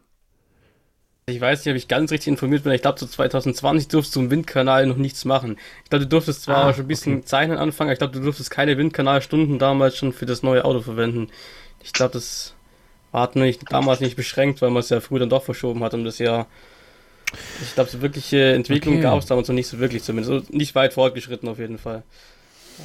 Also ich finde ja auch echt die Entwicklung dann innerhalb der Saison eigentlich echt ganz spannend, weil man ja. hat ja jetzt auch schon von einigen Seiten gehört, dass man jetzt nicht zwingend quasi mit dem Siegerauto in die Saison startet, sondern sich halt eher ein bisschen breiter aufstellt. Ich glaube, zumindest Aston Martin und McLaren hatten das zum Beispiel gesagt, um dann halt im Laufe der Zeit so sich in die richtige Richtung ähm, entwickeln zu können. Dafür ist CFD in Windtunnelzeit dann natürlich schon hilfreich, sage ich mal. Äh, andererseits kann man natürlich auch sagen, die Reihenfolge wird ja auch wieder neu sortiert, dann ist am 30. Juni, also zur Hälfte der Saison ungefähr. Das heißt, ähm, wenn dann erstmal jemand ins Klo greift. Ähm, klar, das halbe Jahr ist dann weg, ähm, wie David es ja auch gesagt hatte, aber danach hätte man dann ja schon noch die Chance, wieder auszugleichen. Die Frage ist halt, ob man jetzt eher im Vorteil ist, wenn man zu Beginn diese Entwicklungszeit mehr hat oder halt in der zweiten Saisonhälfte. Da bin ich relativ gespannt drauf. Die Frage Aber, ist halt, willst du in der zweiten Saisonhälfte wirklich noch so viel Zeit und das diesjährige Auto stecken? Lohnt sich das denn überhaupt noch, wenn du gemerkt hast, okay, mein Auto ist wirklich nicht sonderlich gut, jetzt habe ich da zwar die Entwicklungszeit dafür, aber lohnt sich das dann überhaupt noch, das in das 22er Auto zu stecken anstatt ins 23er? Aber kann man das Wissen nicht auch übertragen dann auf nächstes Jahr? Also ist jetzt nicht so, also das sind, bleiben ja die gleichen Autos, oder? Also ist ja nicht so wie letztes Jahr, dass man das jetzt irgendwie krass aufteilen muss. Ja, Eigentlich, gut, aber es ja. kann ja gut sein, dass du merkst, okay, ich habe jetzt doch ein Auto gebaut, das irgendwie nicht vorwärts kommt. Gab es ja immer wieder mal in der Geschichte. Und es, es, haben immer wieder mal Teams gesagt, okay, wir machen für das nächste Saison ein komplett anderes Auto. Und dann wird es ja eigentlich gar keinen Sinn mehr machen, irgendwas in das 22er reinzustecken, sondern sagen, ich benutze es die ganze Zeit, äh, die ganze Zeit, die wir es noch haben, fürs 23er, auch immer die Zeit jetzt hätten, aber wir sind irgendwie am Limit und müssen irgendwie umdenken. Ja, okay. Also wenn du wirklich meinst, dass sie das vorher dann quasi komplett falsch äh, gemacht haben, wenn du das meinst, dann gut, dann verstehe ich das noch, ja. Und das ist ja dann dahingehend interessant, wann sagt ein Team dann das? Also das ist ja, ne, wir hatten ja den Fall, ich glaube 2000 war es 2008, als äh, Adrian Newey schon recht früh gesagt hat, äh, es bringt hier nichts, äh, in das 2008er Auto von Red Bull noch was zu stecken und hat dann sehr früh was in 2009 gesteckt. Ähm, dass es vielleicht eben dann ein Team gibt, was schon sehr früh, David deiner Meinung nach sagt, okay, wir, wir lassen das mit 2022. Ich meine, obwohl eigentlich willst du ja schon jetzt schon auch dabei sein, ne? Also die Gefahr ist schon groß, da abzufallen. Ja, aber ich glaube, jetzt gerade noch am Anfang von der neuen Generation kann es schon eher noch Sinn machen, wirklich aufs, aufs komplett neue Auto zu gehen. Weil ich glaube, wenn du zum ersten 2022, ob du jetzt siebte oder zehnte wirst, glaube ich, macht das nicht den großen Unterschied, wenn du dafür weißt, ich kann jetzt alle meine Energie, alle meine Erfahrungen von dieser Saison ins neue Auto stecken und ich, ich glaube, das Potenzial am Anfang von der Generation ist einfach viel größer, dass du noch mit einer Entwicklung für das neue Auto einen viel größeren Schritt machen kannst, als wenn du das aktuelle weiterentwickelst. Wie, äh, wird wahrscheinlich ja. davon abhängen, ja, Entschuldigung, wird wahrscheinlich davon abhängen, wie die, wie die dann starten. Ne? Also wenn Red Bull jetzt komplett ähm, im, Mittelf im Mittelfeld versinken wird, dann werden die auch nach der halben Saison nicht mehr sagen, okay, wir bauen wieder auf, sondern dann machen wir zu Ende und für nächstes Jahr dann äh, und nehmen die restlichen Rennen im Prinzip als, ähm, als Testfahrten mit. Ne? Da müssen wir auch überlegen. Wir haben nicht sonderlich viele Testfahrten. Das sind ja alles äh, sehr theoretische Autos, sage ich mal. Ne? Und ähm, ja, also ich glaube schon, dass da die einen, also gerade bei den, bei den Hinterbänklern, wenn ich es mal so nennen darf, wer auch immer das sein wird, ähm, glaube ich schon, dass da recht früh die Entwicklung äh, eingestellt wird und dann aufs neue Auto gegangen wird. Christian, ja, was sagst du? Ja, es ist ähnlich wie Marco. Also ich glaube auch, dass äh, die ersten mal vier, sechs Rennen vielleicht äh, entscheiden werden, wer wie 2023 weiterentwickelt. Woran ähm, David, würdest du das festmachen? Also wann würdest du ganz persönlich sagen, wäre es für, nehmen wir jetzt mal, den, nehmen wir mal diese beiden Fälle, die du gesagt hast, Mercedes und Red Bull. Plötzlich denken die, okay, wir haben total ins Klo gegriffen. Dann haben die aber noch Fahrer ähm, mit Hamilton und Verstappen, die doch das niemals akzeptieren würden, wenn sie sagen, äh, okay, wir entwickeln hier nicht mehr weiter. Also diese Gemengelage, die gerade die beiden Top-Teams haben, ist doch irgendwie dadurch noch prekärer, oder? Ja, ich glaube, es ist echt nicht ganz einfach. Ich meine, Sophie hat vorhin auch schon gemeint, ähm, ist die Frage, wie weit kannst du dein Auto halt noch weiterentwickeln. Ne? Also wie, was siehst du noch im Potenzial in dem Auto? Wenn du wirklich merkst, okay, da geht einfach gar nichts, wir haben einen komplett einen falschen Griff gemacht, dann musst du den Fahrern einfach erklären, Leute, wir kriegen vielleicht noch ein Zehntel aus dem Auto raus, aber ihr könnt noch die ganze Zeit lieber fürs neue Auto verwenden und könnt dann für nächste Saison wieder viel besser dastehen. Also ich glaube, da muss man einfach früh genug einfach einen Cut ziehen ich glaube, dann müssen einfach auch Hamilton oder Verstappen in dem Fall dann einfach einziehen, dass es halt einfach dieses Jahr opfern müssen. Aber ich kann mir gut vorstellen, dass zum Beispiel sein, ein Hamilton, der jetzt vielleicht eh schon angeschlagen ist, wenn der früh in der Saison schon merkt, hey, das, das wird nichts, ich glaube, dann ist das so ein Ding, dass der Hamilton vielleicht sagt, hey, 2023, hm, ich weiß ja nicht. Was glaubt ihr denn generell, wie viel Auswirkungen das jetzt so für Mercedes und Red Bull hat? Also klar, wenn man jetzt diese Prozentwerte sieht und sieht, okay, Mercedes hat jetzt nur noch 70 Prozent und Haas hat 115, klingt das natürlich irgendwie erstmal viel, aber also ich persönlich glaube ja, der Abstand zwischen diesen beiden, jetzt sind natürlich jetzt auch die Extrembeispiele, ne, aber dass der Abstand zwischen beiden deutlich größer ist als das, was man jetzt durch diese Prozent an Entwicklung rausholen kann. Also ich erwarte jetzt nicht, dass diese Rangordnung da irgendwie komplett durcheinander geworfen wird, zumal ich denken würde, dass halt auch Qualität irgendwie immer noch wichtiger ist als Quantität und dass halt die vorderen Teams dann einfach mal gucken müssen, dass sie halt effizienter arbeiten als vorher. Aber die haben halt trotzdem die Facilities, die haben die guten Windkanäle, die Struktur, das Know-how. Ähm, also ich würde denken, die haben immer noch diesbezüglich weiterhin Vorteile. Deshalb ähm, ja, und die schwächeren Teams mit mehr Zeit müssen ja auch erstmal ihren Vorteil ausnutzen. Deshalb, was glaubt ihr, wie viel das jetzt wirklich für Red Bull Mercedes ausmacht? Und mich würde auch in dem Zuge interessieren, wie ihr überhaupt generell zu dieser Handicap-Regelung, wenn man es so nennen kann, überhaupt steht oder ob euch das zu künstlich ist. Ja, also ich glaube, das wird also bin ich bei dir. Äh, das wird gar keinen Unter, also vielleicht geringfügigste Unterschiede machen. Aber wenn ich mir jetzt überlege, wir haben in der letzten Saison ähm, mal, also drüber nachgedacht oder wurde immer wieder drüber nachgedacht. Ähm, Beispiel Ferrari, wollen die jetzt Dritter oder Vierter werden oder wollen sie lieber doch Fünfter werden, damit sie mehr Windkanalzeit haben? Also ich glaube, letztendlich ist denen das völlig egal, ob die da jetzt fünf oder zehn oder 15 Prozent mehr haben. Ähm, Gerade bei den ganz großen, die Extrembeispiele, die du genannt hast, ne? Mercedes und dann runter bis zu Haas, da sind die Unterschiede so groß, da wird ja niemals Haas dadurch äh, näher an Mercedes rankommen. Also zumindest nicht so, dass man es auf der Strecke merkt. Ne?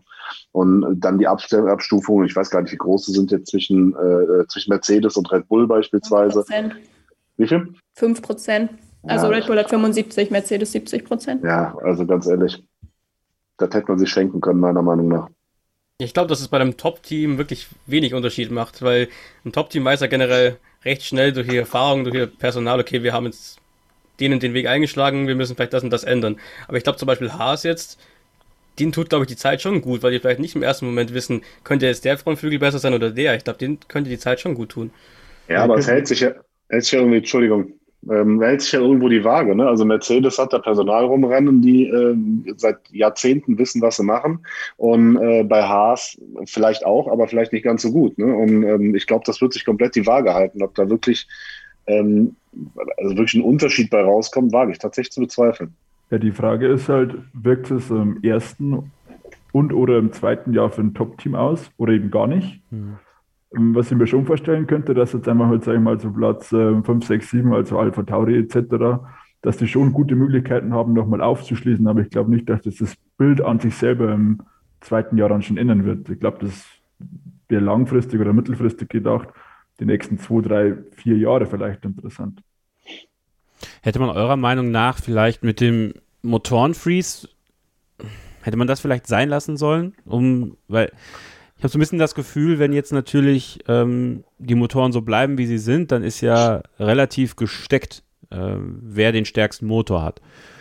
Wenn jetzt aber natürlich jemand aerodynamisch äh, ins Klo greift, ist natürlich der Weg zurück unwesentlich weiter, äh, dann nach oben zu kommen. Dass man dann nicht mehr die Möglichkeit hat, am Motor was mitzumachen. Also wie, wie seht ihr da diese, diese Synergie, die sich da ja zwangsläufig ergibt zwischen der Aerodynamik und den Möglichkeiten im Windkanal oder der Entwicklung und dem Motor? Ich finde es auch ein bisschen. Marco, ja. Nee, fang an, komm.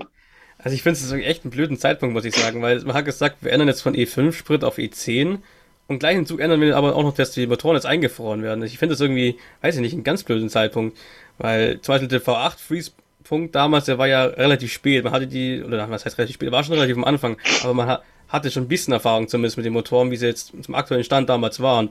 Jetzt änderst du die Motoren ja schon relativ stark. Am Anfang hieß, hieß es ja zwar erst von Mercedes und, und Ferrari und so weiter, ja, ist doch nicht so schlimm. Jetzt haben wir die letzten Wochen aber doch gehört, ja, könnte sich doch ein bisschen stärker ausgewirkt haben auf die Motoren jetzt für diese Saison.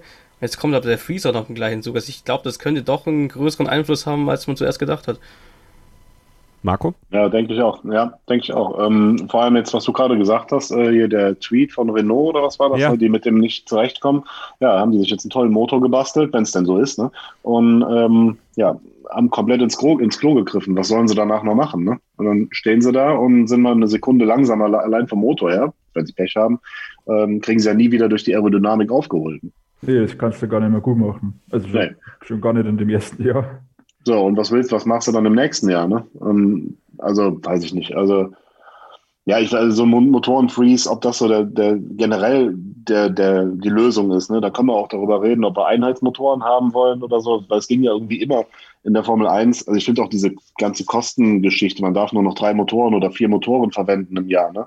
Ähm, weiß ich, hat der Formel 1 natürlich spartes Geld, gar keine Frage, aber dann geht lieber zurück auf Motoren, die einfach gestaltet sind und äh, dafür dann billiger, aber dann sollen sie von mir aus drei, vier Stück an einem Wochenende verballern. Ne?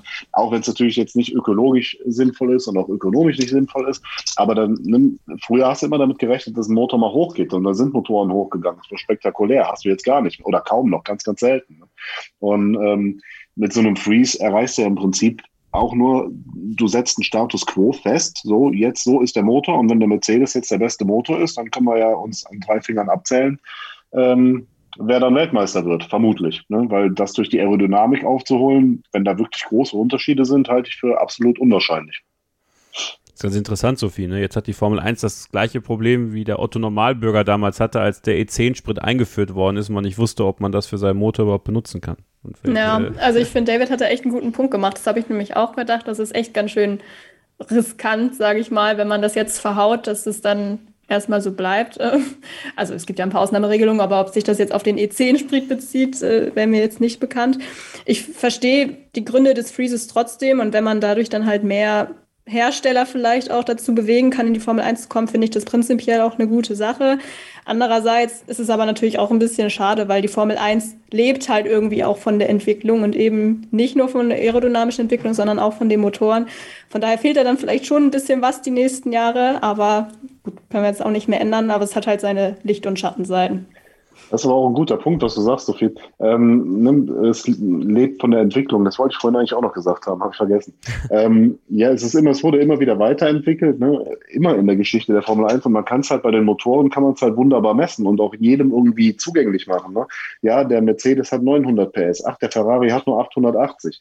Aber wenn ich dir dann mit Aerodynamikpunkten komme, da kann doch kein Mensch was mit anfangen, ob ich jetzt 200 oder 300 oder 4 oder 5 habe. Ne? Und ähm, das ist halt so gut, äh, ähm, ne? alle reden immer von Power Unit und so weiter und so fort. Ja, aber es ist, ist und bleibt letztendlich für die meisten Leute immer noch der Motor und Motor muss viel Leistung haben und Ende. Und dann ist das Thema Motor abgehakt. Mit Aerodynamik kann ja kaum einer was anfangen.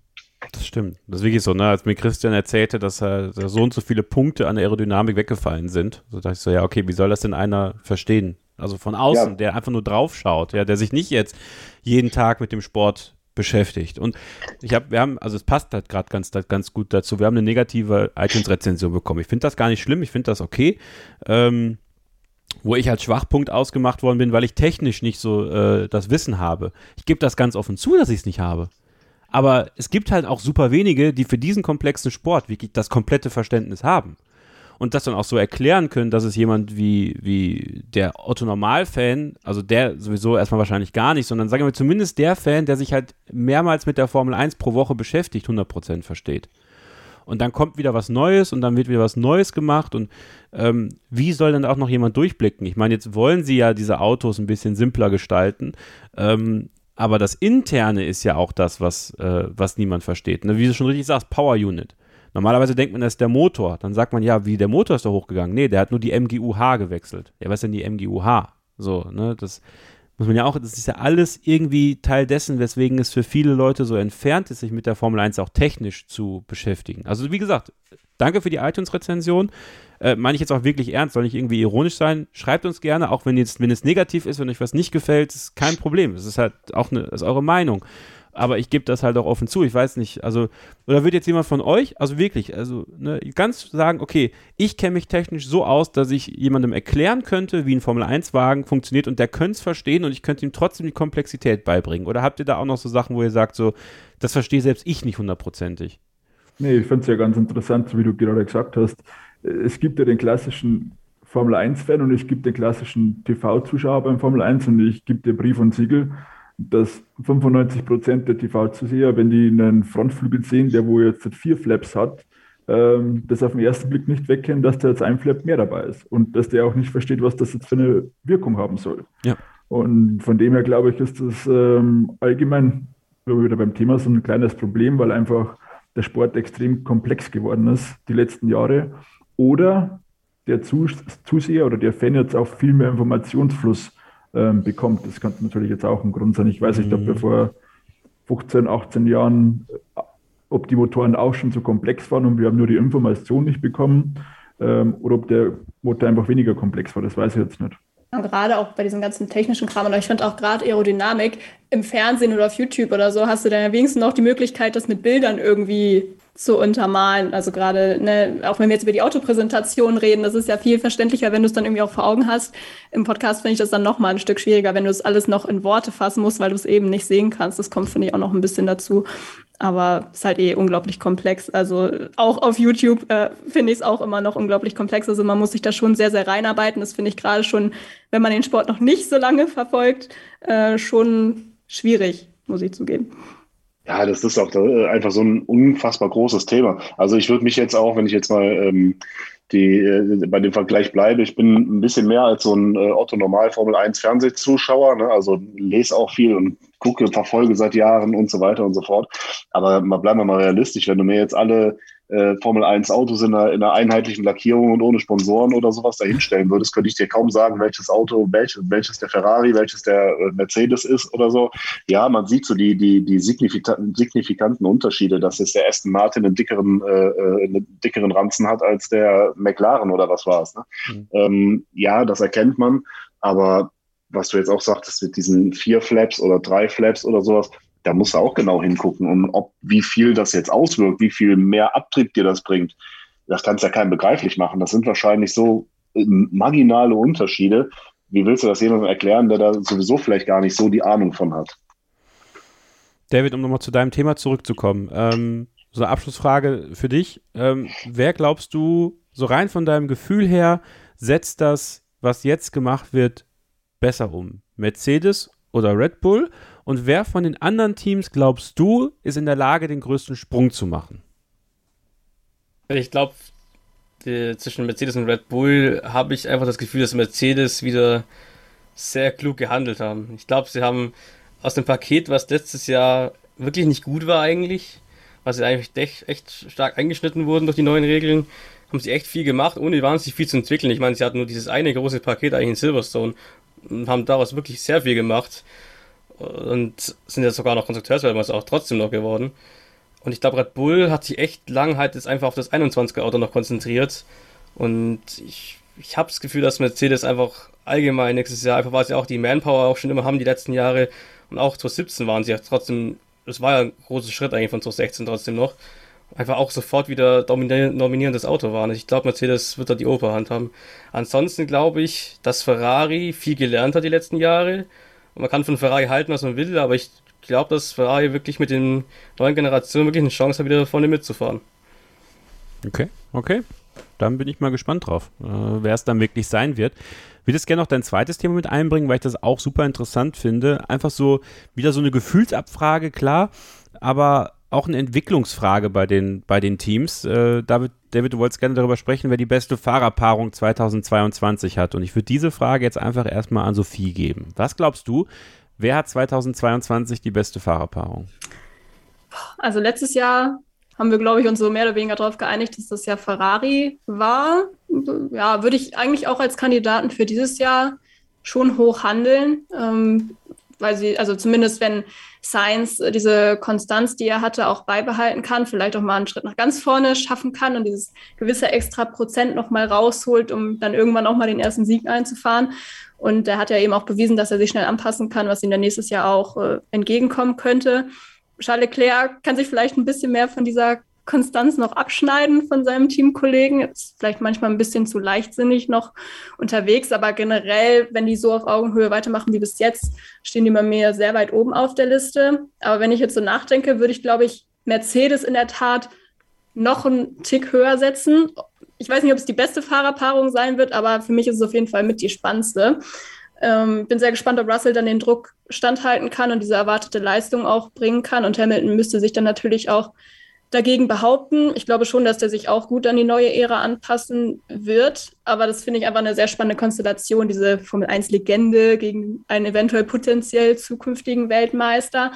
Und äh, ich glaube aber auch, dass Russell im Zweifel Hamilton vielleicht auch helfen würde, wenn Mercedes sagt, das läuft jetzt in diesem Jahr so. Das heißt, eigentlich finde ich, haben die zwei gute Optionen, zumindest aus Sicht von Lewis Hamilton kann man sagen. Also entweder sind halt beide stark unterwegs und dürfen das auch ausleben sozusagen, oder sie haben halt vielleicht in Russell einen guten Wingman, der Hamilton vielleicht noch weiter nach vorne bringen kann. Also ich glaube, wenn, wenn Russell das halten kann, was er verspricht und auch in Sakir schon gezeigt hat, dann äh, wäre das für mich ganz oben auf der Liste, die Fahrerpaarung.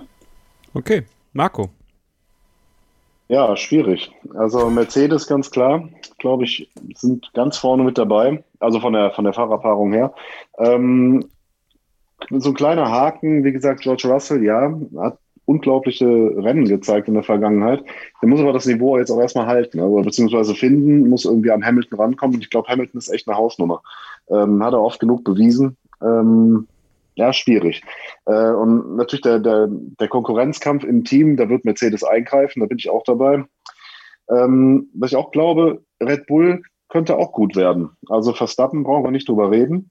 Ähm, Perez, wenn der das Auto ein bisschen mehr unter Kontrolle, der hat letztes Jahr gezeigt, der kann das richtig gut. Aber wenn der da ein bisschen mehr Kontrolle drüber hat und ein bisschen noch rauskitzelt, können die auch richtig stark sein. Ferrari, ja. Aber ich, ah, ich schwanke so zwischen den drei Teams. Ja, leg dich fest jetzt. Ich schreibe es nämlich hier auf. Dann werden wir, werden wir dann nochmal drüber sprechen im Laufe der Saison. Und dann kriege ich Ärger. Ja, gut. Ah, ich, schwierig. Ich sag mal Red Bull. Okay. Christian? Ah, schade, Marco. Ähm, ich bin auch bei Red Bull. Ähm, ich glaube, dass Sergio Perez letztes Jahr verhältnismäßig eine sehr gute Saison gefahren ist. Und wo ich mich jetzt mal weiter aus dem Fenster lehne, ähm, ich kann mich bei Sergio Perez und einige Formel 1-Rennen erfahren, wo viele Fahrer, äh, erinnern, wo viele Fahrer schon mindestens einmal in der Box waren und Sergio war noch immer auf der Strecke mit dem ersten Stunt-Reifen. Und ich glaube, dass es dieses Jahr vielleicht ihm zugutekommen könnte. Und ja, gut, über Max Verstappen braucht man sowieso nicht reden. Aber ich denke mal, wenn sich die beiden nach wie vor so gut verstehen und einig werden, hat Red Bull für mich das beste Fahrerteam, die fast beste Fahrerkonstellation. Okay. Ähm, ich schwanke persönlich zwischen Ferrari und McLaren. Habe jetzt hier McLaren aufgeschrieben, weil ich glaube, ähm, dass bei Ferrari, dadurch, dass sie weiter vorne mitfahren werden, ähm, die beiden in größere Probleme kommen, äh, sich grün zu werden. Ich glaube, dass wir dieses Jahr zum ersten Mal Risse auch bei Ferrari sehen werden, weil ich glaube und hoffe, dass der Ferrari in der Lage ist, beim ein oder anderen, ein oder anderen Rennen was zu holen. Und dann wird es sehr, sehr spannend, ob sie das hinbekommen, ähm, das zu moderieren zwischen Sainz und Leclerc. Ähm, deswegen bei McLaren kann ich mir vorstellen, dass Daniel Ricciardo ähm, besser reinkommt, besser unterwegs ist, aber am Ende des Tages die beiden einfach besser funktionieren. Das, was letztes Jahr bei Ferrari gut funktioniert hat, dadurch, dass Lando Norris und Daniel Ricciardo auch ein, ein sehr ähnliches Niveau haben, meiner Meinung nach, ähm, dass da das Teamgefüge insgesamt ein bisschen gesünder bleiben könnte. Und ähm, deswegen will ich mal meinen Tipp auf McLaren setzen. David, du hast die Frage gestellt, du bekommst äh, die Möglichkeit, als letzter zu antworten. Jetzt bin ich gespannt. Ja, also Mercedes bin ich mir nicht so ganz sicher, äh, wie, wie Russell sich jetzt halt schlagen wird gegen Hamilton ich weiß nicht, ob Russell einer ist, der, ich schätze jetzt mal nicht so ein, aber der dann vielleicht doch unter dem Druck einbrechen könnte von einem Hamilton. Paris, glaube ich, hat echt gute Chancen, sich noch stärker zu zeigen, weil wir wissen, dass einer der Racecraft technisch im Zweikampf ist einer der besten im Feld. Das haben wir auch in Abu Dhabi wieder gesehen. seine Schwäche ist halt das Qualifying gewesen, aber ich glaube, gerade mit den neuen Autos, wenn das Überholen wirklich noch einfacher wird, dann glaube ich, dass Perez wirklich eine Bank sein wird, äh, neben Verstappen. Ähm, aber welches Fahrer du jetzt vielleicht gar nicht jemand so auf den ersten Blick immer hat, ist, ist für mich Alpine mit Alonso und Ocon. Sie waren das Fahrerduo, was eigentlich am engsten zusammen waren, auch von den Punkten letzter Saison. Und sie waren auch im Qualifying immer bis auf Tausendstel auf zusammen. Also ich glaube, die beiden können, wenn das Auto einigermaßen funktionieren würde und der Motor, dass die auf jeden Fall ein starkes Duo auf jeden Fall. Zumindest, sagen wir mal so, sie können, glaube ich, beide sehr viel aus dem Auto rausholen. Also bei Alpine habe ich ja so ein bisschen diese Ferrari-Befürchtung, muss ich sagen. Ja. Ich bin mir jetzt ehrlicherweise nicht so sicher, ob das Auto jetzt wirklich so konkurrenzfähig ist nächstes Jahr, das ist, also nee, beziehungsweise dieses Jahr. Äh, das ist vielleicht so der, der Unterschied, aber ich glaube ansonsten, dass diese Beziehung die zwischen beiden ja sehr gut funktioniert hat und die haben sich auch wirklich viel gegenseitig geholfen, dass das dann vielleicht auch nicht mehr so ganz der Fall ist. Aber Kevin, woran messen wir denn überhaupt nachher, wer die beste Fahrerpaarung ist? Das ist ja auch nochmal. Das ist alles Gefühl. Das ist alles okay. Gefühlssache am Ende. Also welchen Eindruck wir haben. Ich finde es extrem spannend, weil ähm, ich sehe zum Beispiel den Fahrerclinch eher bei McLaren vor, ähm, ja, glaube ich eh, dass er bei McLaren auftreten würde. Ich glaube, dass Daniel Ricciardo weiß, dass es sein letzter Formel-1-Vertrag ist und der den so lange wie möglich halten möchte. Und äh, ich äh, würde, und das äh, haben wir so ein bisschen in unserer internen Telegram-Gruppe ähm, von Sophie, Sascha, unserem Social-Media-Guru und mir so ein bisschen besprochen. Ich glaube, dass man bei McLaren durchaus nicht abgeneigt ist, eine Petto Award, wenn er eine gute Indycar-Saison hat, äh, rüberzuholen, falls es möglich ist. 2023 ihn Formel 1 fahren zu lassen. Ich habe keine Ahnung, wie lange Ricardos Vertrag läuft, ob es auch sein letztes Jahr jetzt schon ist. Kann auch sein, dass er noch ein Jahr danach hat. Aber ich, ähm, so wie Daniel Ricciardo wirkt, wirkt er jetzt ähm, in dem Wissen, dass er wahrscheinlich nicht die Nummer 1 im Team ist, ähm, so angekommen, dass er sich, glaube ich, ein bisschen eher fügen wird, um, um das Wort vielleicht zu benutzen. Und Deswegen glaube ich, dass, dass Ricardo weiß, wie er sich verhalten muss, um noch möglichst lange Formel 1 zu fahren, in einem Team, was durchaus sich positiv entwickeln kann und ihm ja auch noch ein paar gute Ergebnisse bringen kann. Also deswegen habe ich da einfach das Gefühl, dass, dass Ricardo, der jetzt auch in Richtung Herbst seiner Formel 1-Karriere ein Stück weit äh, schwingt, ähm, obwohl das auch schwierig zu sagen ist, ne, wenn wir wissen, dass so Fahrer auch 20, 30 Jahre gefühlt Formel 1 fahren können. Ähm, aber dass ein Daniel Ricciardo, glaube ich, auch weiß, wann Schluss ist. Und äh, er weiß auch, dass es der beste Vertrag ist, den er noch bekommen kann, weil danach wird es schon schwer. Ne? Ja. Ja, vor allem ja. muss ja was frei werden erstmal, ne? Ja, erstens das und dann muss es ihn erstmal interessieren noch. Also ja. so ein bisschen darüber spekuliert, ob es nochmal Red Bull werden würde. Ähm, ich meine, jeder kommt irgendwann mal nach Hause gefühlt, auch wenn es Ärger gab. Ähm, und ich glaube, auch bei Red Bull würde man ihn mit Verstappen sicherlich zurücknehmen, weil die beiden auch eine gute Chemie hatten. Ähm, aber dann die Frage, ob er, das, ob er das will. Ne? Ja, also ob er ja. wieder an Verstappens Seite, Verstappen ist jetzt Weltmeister, Ricardo ist äh, vor ein paar Jahren, ich sag mal, von Red Bull geflüchtet, als Verstappen kam, weil er einfach gesehen hat, dass äh, Red Bull sich komplett auf Verstappen ausrichtet. Und er hat wahrscheinlich selber auch begriffen, dass er den einfach nicht schlagen kann ne? oder in Zukunft schlagen wird. Ne? Und das, das glaube ich tatsächlich. Und dann, ich meine, dann wird es halt schon schwer, ne? Also ja. Ferrari sehe ich nicht mehr als Option, weil da wird halt, egal ob Sainz oder Leclerc irgendwann geht, Mick Schumacher folgen, wenn, wenn da nicht irgendwas kolossal schief läuft. Bei, bei, und Mick Schumacher wird ja gleich auch noch Thema sein. Ähm, ja, und dann also es ist nicht attraktiv. Also es muss ja sowohl für ihn finanziell sich rechnen, als auch zumindest die Möglichkeit geben, gute Ergebnisse einzufahren. Nee, ich meine, warten wir mal. wäre vielleicht auch die Option. Nochmal? Aston Martin wäre vielleicht ja. auch eine Option. Vettel ist ja auch ein ganz dickes Fragezeichen. Das stimmt. Ja. Das stimmt. Das wäre auch noch was, Aber wie gesagt, ja. Jetzt müssen wir natürlich auch erstmal abwarten, wie sich das entwickelt. Ne? Vielleicht wird Aston Martin ja auch Weltmeister. aber ja, äh, kann schon sein. ne, aber sein. was, äh, ja, ich meine, wir fangen ja mehr oder weniger nicht ganz bei Null an, aber ne, kann auch sein, dass Alpine oder McLaren nächstes Jahr ganz vorne mit, mitfahren und mitmischen.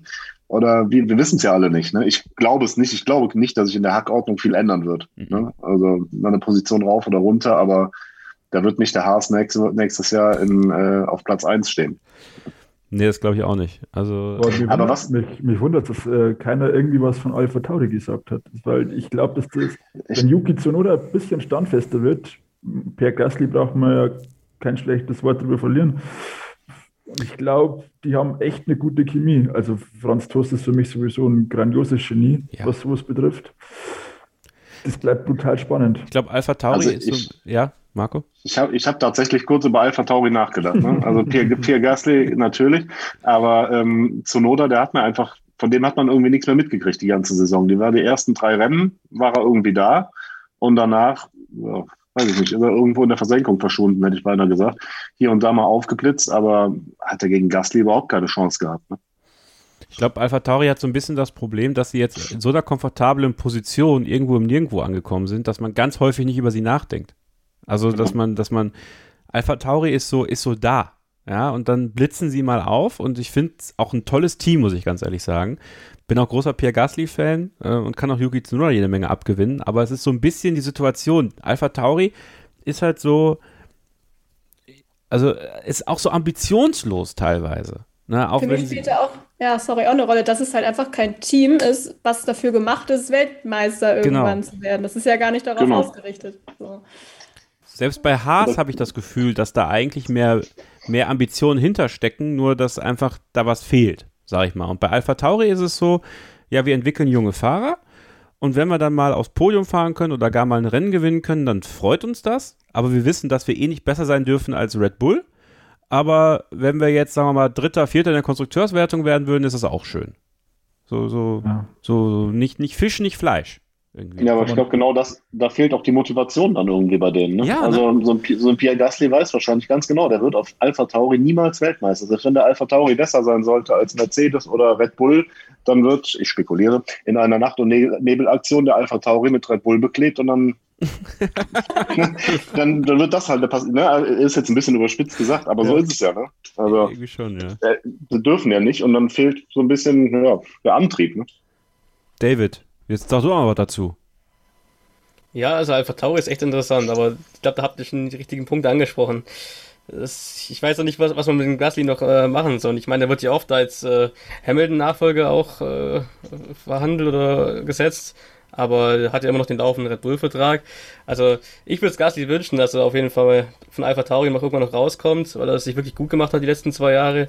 Ich würde ihm wünschen, dass er irgendwo äh, im Top-Team einen Platz findet. Ja, absolut, ich auch. David, wen schreibe ich jetzt bei dir eigentlich auf als bestes Fahrer? Du soll ich Alpine aufschreiben? Soll man mutig Alfa sein? Romeo. Ich Alfa Romeo. Nein, ich, Alfa Romeo. ich gehe einfach für Alpine jetzt mal. Okay, gut. Notiere ich mir. Ähm, ja, dann machen wir jetzt mal eine kurze Pause. Äh, bedanke mich bei David für seine beiden Themen und dann schließen wir diese Ausgabe gleich ab im letzten Take mit ja, Mick Schumacher. Mick Schumacher, das große letzte Thema heute beim 10. HörerInnen-Stammtisch. Bei Starting Grid, dem Formel 1 Podcast auf meinsportpodcast.de. Bleibt dran. Wie viele Kaffees waren es heute schon? Kaffee spielt im Leben vieler eine sehr große Rolle. Und das nicht nur zu Hause oder im Café, sondern auch am Arbeitsplatz. Dafür gibt es Lavazza Professional. Kaffee am Arbeitsplatz, der genauso lecker schmeckt wie in eurem Lieblingscafé. Die perfekte Kaffeelösung für jede Art von Unternehmen. Klein, mittel, groß. Ihr habt auf jeden Fall einen Kaffee, der schmeckt. Die richtige Motivation für eure Arbeitstage. Alle Infos zu Lavazza Professional findet ihr auf lavazza-pro.de mit allen Kaffeelösungen für euer Büro. Ich habe mich natürlich schockverliebt, weil die war wirklich ganz, ganz klein. So begann die Mensch-Hund-Beziehung zwischen Christina und Tierschutzhund Frieda. Und wie es danach, nach dem ersten Moment der Verliebtheit, so weiterging und welche Klippen es danach zu umschiffen galt, das hört ihr in der neuen Ausgabe von Iswas Dog, dem Podcast für harmonische Mensch-Hund-Beziehungen. Iswas Dog? Mit Malte Asmus. Überall, wo es Podcasts gibt. Ein letztes Mal zurück hier bei Starting Grid, dem Formel 1 Podcast auf meinsportpodcast.de. Der zehnte HörerInnen-Stammtisch neigt sich dem Ende entgegen, aber einen großen Block haben wir noch. Und von ihm erwarten viele und vor allem RTL, dass er so erfolgreich wird, dass sich nochmal ein Formel 1 Boom in Deutschland auftut, dass der Nürburgring und der Hockenheimring sich stark verschulden, damit man wieder ein Formel 1 Rennen in Deutschland austrägt. Stefan und Dominikali nicht sagen muss, es gibt kein Interesse aus Deutschland. Die Rede ist natürlich von Mick Schumacher. Seine Rookie-Saison, wie ich finde, war eine erfolgreiche. Er hat sich ähm, über die Saison immer weiter gesteigert, seinen Teamkollegen Nikita Mazepin bei Haas dermaßen unter Kontrolle gehabt. Und ähm, er ist jetzt auch aufgestiegen als Test- und Ersatzfahrer und tatsächlich ja auch Ersatzfahrer bei Ferrari ähm, für, ich glaube, 10 oder 11 Rennen. Und die anderen macht dann Antonio Giovinazzi, der ja Formel E fährt. Also es kann durchaus sein, Corona ist ja immer noch aktiv, ähm, dass wir M. Schumacher sogar diese Saison schon in einem Ferrari sehen würden. Aber, und ich finde, Marco, das kannst du jetzt wunderbar erklären, ähm, Mick Schumacher ist auch so ein bisschen äh, ambivalent zu betrachten. Ja, richtig. Also ich habe mir Mick Schumacher als Thema rausgesucht, weil ähm, ja, er ist natürlich als deutscher Fahrer gerade hier in Deutschland äh, sehr prominent und präsent. Ähm, natürlich, weiß nicht, wie es bei euch allen aussieht. Ich bin aufgewachsen mit Michael Schumacher, großer Fan gewesen, habe mich tierisch gefreut, als Mick in die Formel 1 aufgestiegen ist, habe Gänsehaut gekriegt, als ich gehört habe, dass er auch Blödsinn eigentlich dieses MSC-Logo äh, ähm, oder dieses Kürzel mitverwendet. Ähm, Gerade nochmal Bilder gesehen von seinen Testfahrten in einem äh, Benetton und sowas alles. Da ist natürlich jede Menge, ja, ich sag mal, Emotionen auch mit dabei. Ne? Ähm, Gerade wenn man jetzt so lange auch dabei ist, wie, wie ich oder wie ihr alle ja irgendwo auch. Ähm, ja, aber Mick Schumacher, wie du sagtest, Kevin, eine super Saison gefahren, den äh, Massepin komplett im Griff gehabt, aber irgendwie er ist halt als Typ sehr glatt, sehr unauffällig, sehr fast schon zu lieb, hätte ich beinahe gesagt. Ne? Und ähm, so, ein, so ein Norris, der wird vielleicht mal giftig oder so ein, so ein, so ein, so ein Russell oder sowas, aber bei Mick ja gar nicht. Ne? Ist ja fast schon emotionslos, wie der auftritt. Und ich habe manchmal den Eindruck, dass, ähm, dass man bei ihm eine zu vorsichtige Herangehensweise vielleicht gewählt hat. Ne? Der neue Schumacher ist jetzt da, in der Formel 1 angekommen. Ja, schön, fährt hinten am Ende des Feldes rum. Und jetzt interessiert es irgendwie kaum noch einen. Ne? Und die äh, Spitzencockpits sind alle mehr oder weniger vergeben, selbst Ferrari, wo wir ja alle da dann äh, ähm, unsere Hoffnungen hinsetzen, mit Sainz und Leclerc jetzt eine gute, wenn nicht die beste, ich weiß es nicht, Fahrerpaarung, ob da überhaupt noch Platz ist für mich. Was sagt ihr dazu? Ja, feuerfrei. Nicht alle gleichzeitig. Dann können wir vielleicht mit dem Ferrari-Vertrag erstmal anfangen. Also ich halte ja momentan einen längeren Vertrag für Science jetzt nicht unwahrscheinlich, ist ja auch schon im Gespräch, glaube ich. Klar, der muss jetzt auch dieses Jahr erstmal zeigen, dass jetzt 2021 kein positiver Ausrutscher war, wenn man das so nennen kann. Glaube ich auch nicht.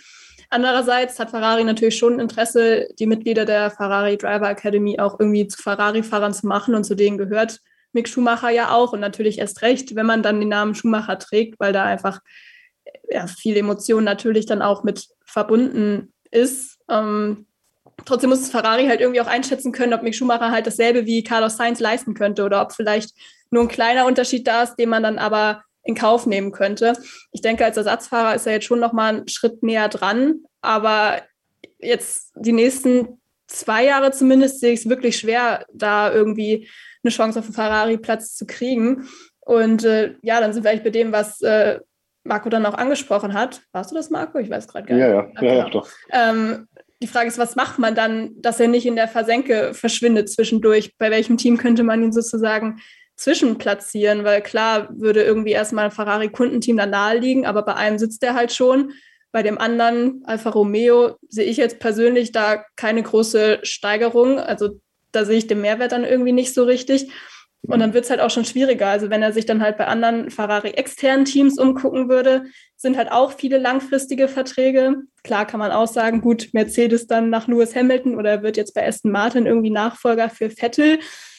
Oder wenn Williams einen größeren Sprung schafft, könnte er dann zu Williams. Aber das ist natürlich alles auch nicht das, worauf er eigentlich hinarbeitet mit diesem Ferrari-Sitz. Von daher finde ich, hat er wirklich ein bisschen Pech, auch was das Timing gerade betrifft, auch wenn er jetzt halt mit diesem Ersatzfahrerplatz schon ein bisschen näher dran ist. Aber wie wir eben im Take vorher auch schon gesagt haben, natürlich muss man auch erstmal ein bisschen abwarten, was sich bei den Teams überhaupt tut, wer denn weiterhin dabei ist und wie da dann die Vertragssituation auch aussieht.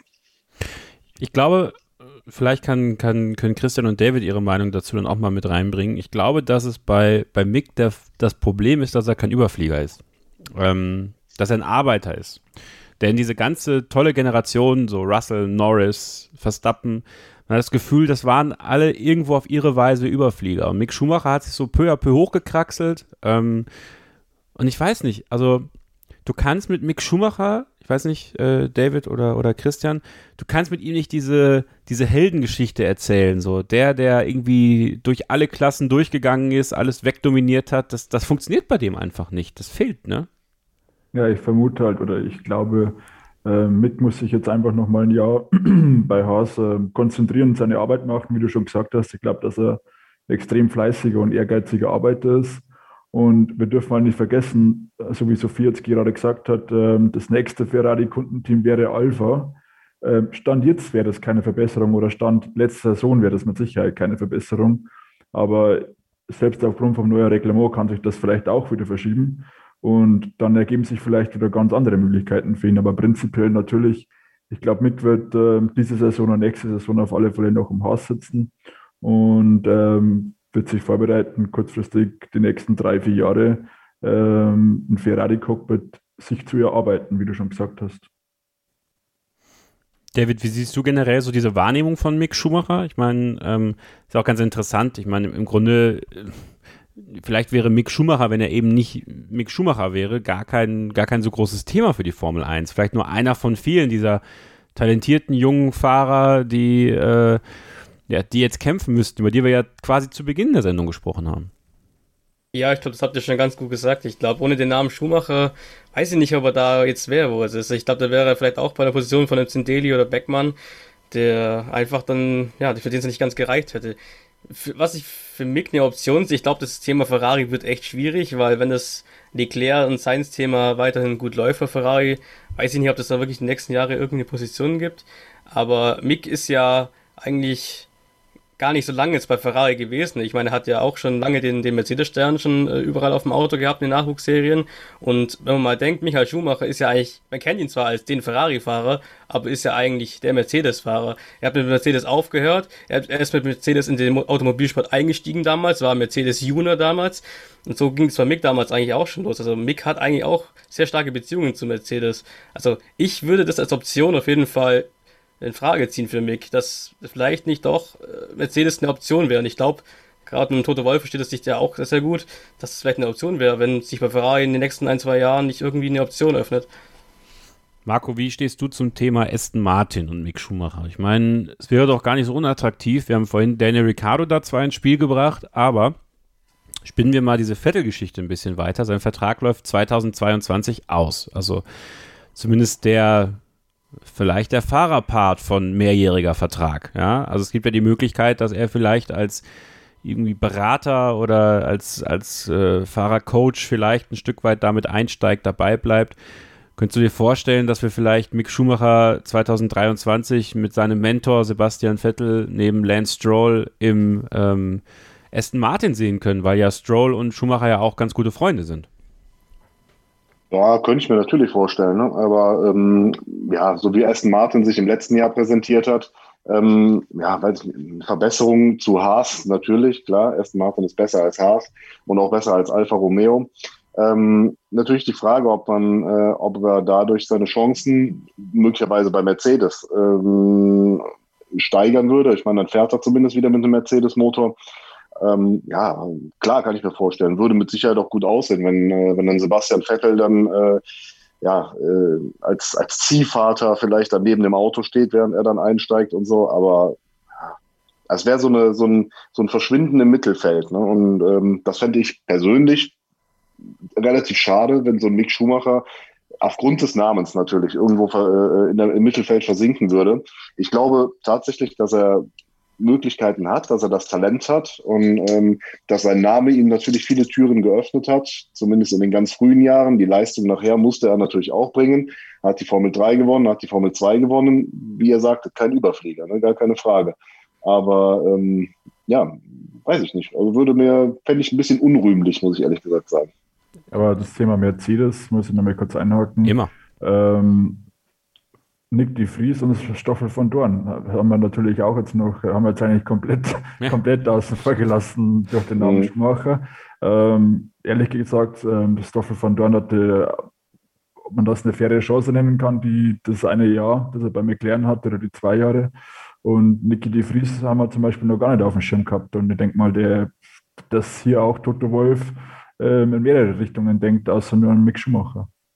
Ja, wobei, also ich tue mich schon schwer bei den Gedanken, mir vorzustellen, Lewis Hamilton fährt jetzt vielleicht noch ein Jahr oder zwei Jahre oder na, sagen wir mal, der fährt vielleicht noch zwei Jahre, ähm, dass dann ein ähm, Toto Wolf den Mick Schumacher aus dem Haas, wenn er bleiben, wenn wir mal davon ausgehen, dass vielleicht die Hackordnung gleich bleibt und der Haas dann immer noch mehr oder weniger das letzte, äh, letzte Team ist im Feld, dass dann ein ähm, dass dann der tote Wolf hingehen würde, würde den Nick, äh, den, den Mick aus, aus dem Haas rausnehmen und den Mercedes setzen, neben den äh, Russell. Ne? Da hat er es ja gemacht. Aber da hat er immer noch Lewis Hamilton als Bank gehabt.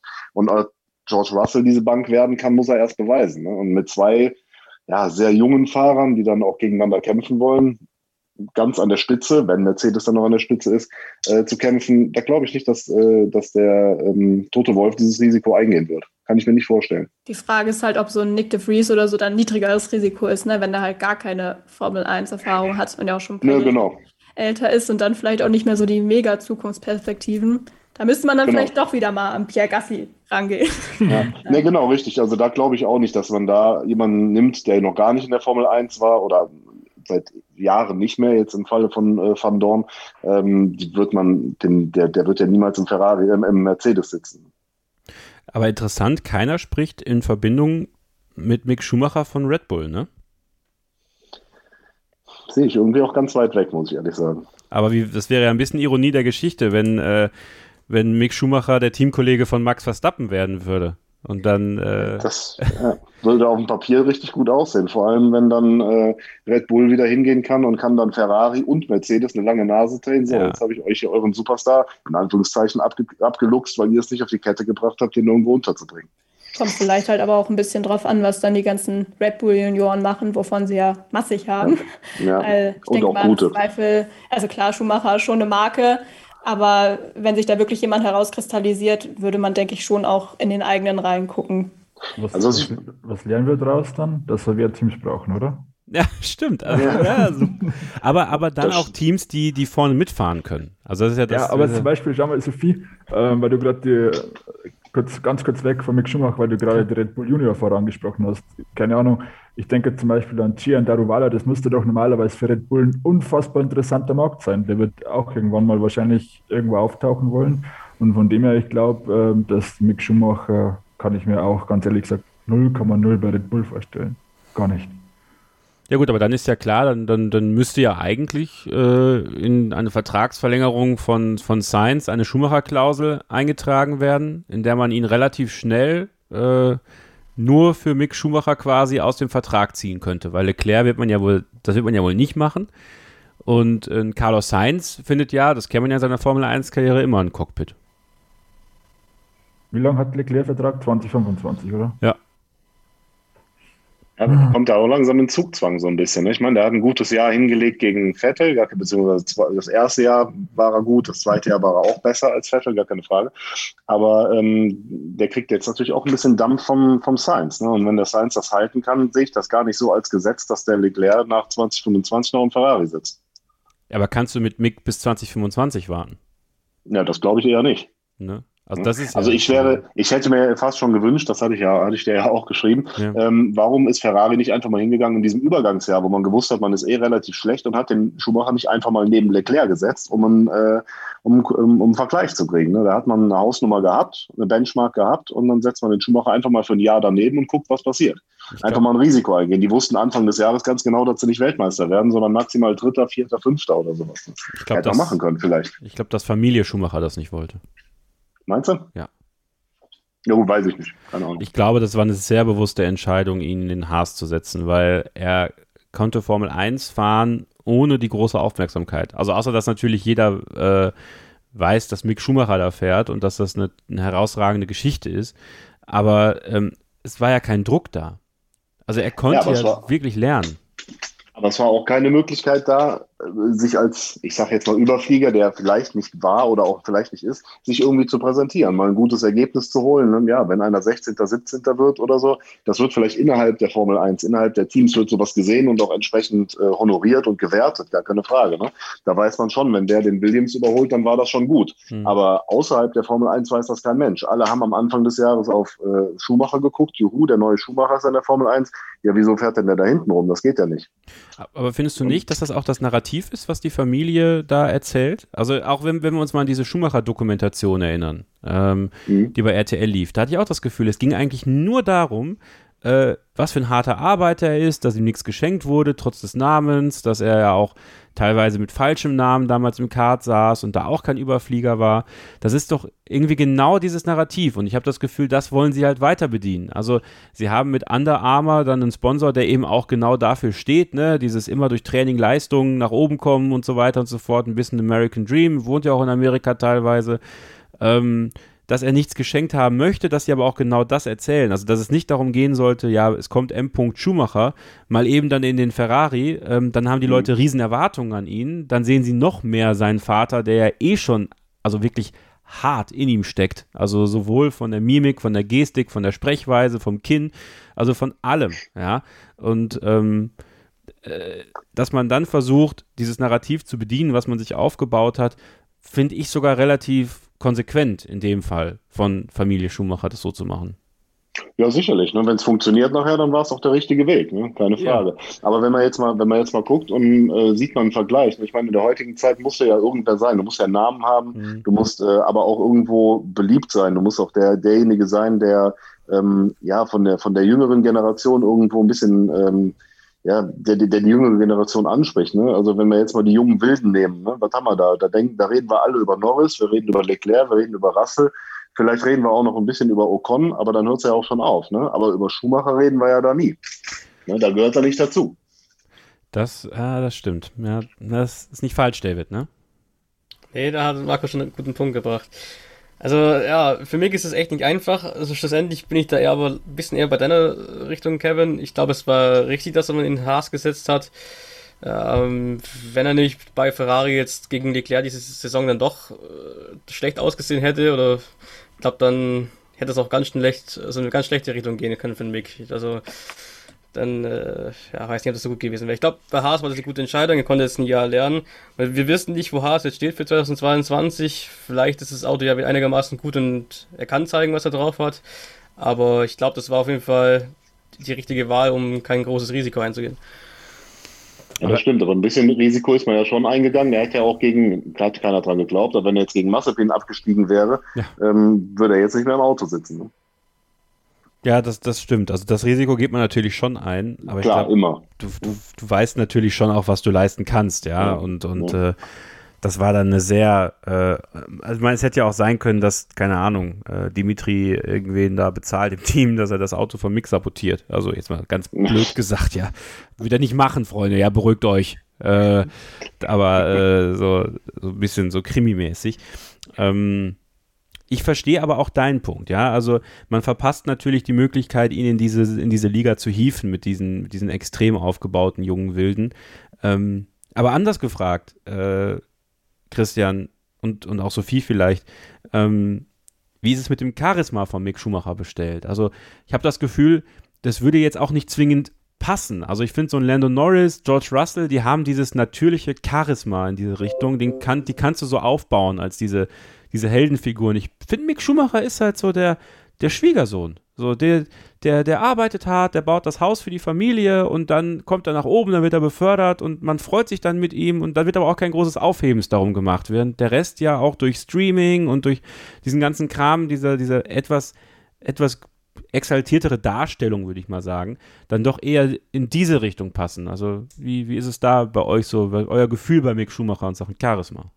Ja, er ist natürlich schon sehr medientrainiert. Das mhm. ja jetzt natürlich auch schon seit vielen, vielen Jahren. Und was du auch sagst mit diesem nach außen tragen, das ist natürlich, ich meine, man verlangt ja auch nicht, dass er jetzt sein komplettes Privatleben irgendwie nach außen trägt, aber ich glaube, er ist schon ein Extrembeispiel dafür, das alles sehr verdeckt zu halten, was ich auch verstehen kann. Aber natürlich äh, wäre es für uns ein bisschen schöner, wenn man dann noch ein bisschen mehr erfahren würde und vielleicht auch einfach nur mal über den einen oder anderen kontroverseren Spruch oder so diskutieren würde. Also klar, ab und zu in der Saison hatte ich das Gefühl, es wird so ein bisschen besser, dass er dann vielleicht doch mal irgendwie einen Kommentar losgelassen hat und wenn es dann irgendwie Richtung Nikita Mazepin war oder wie auch immer. Aber insgesamt gibt es natürlich schon deutlich mehr Typen, die schon interessanter sind als ihn mit mehr Ecken und Kanten auch.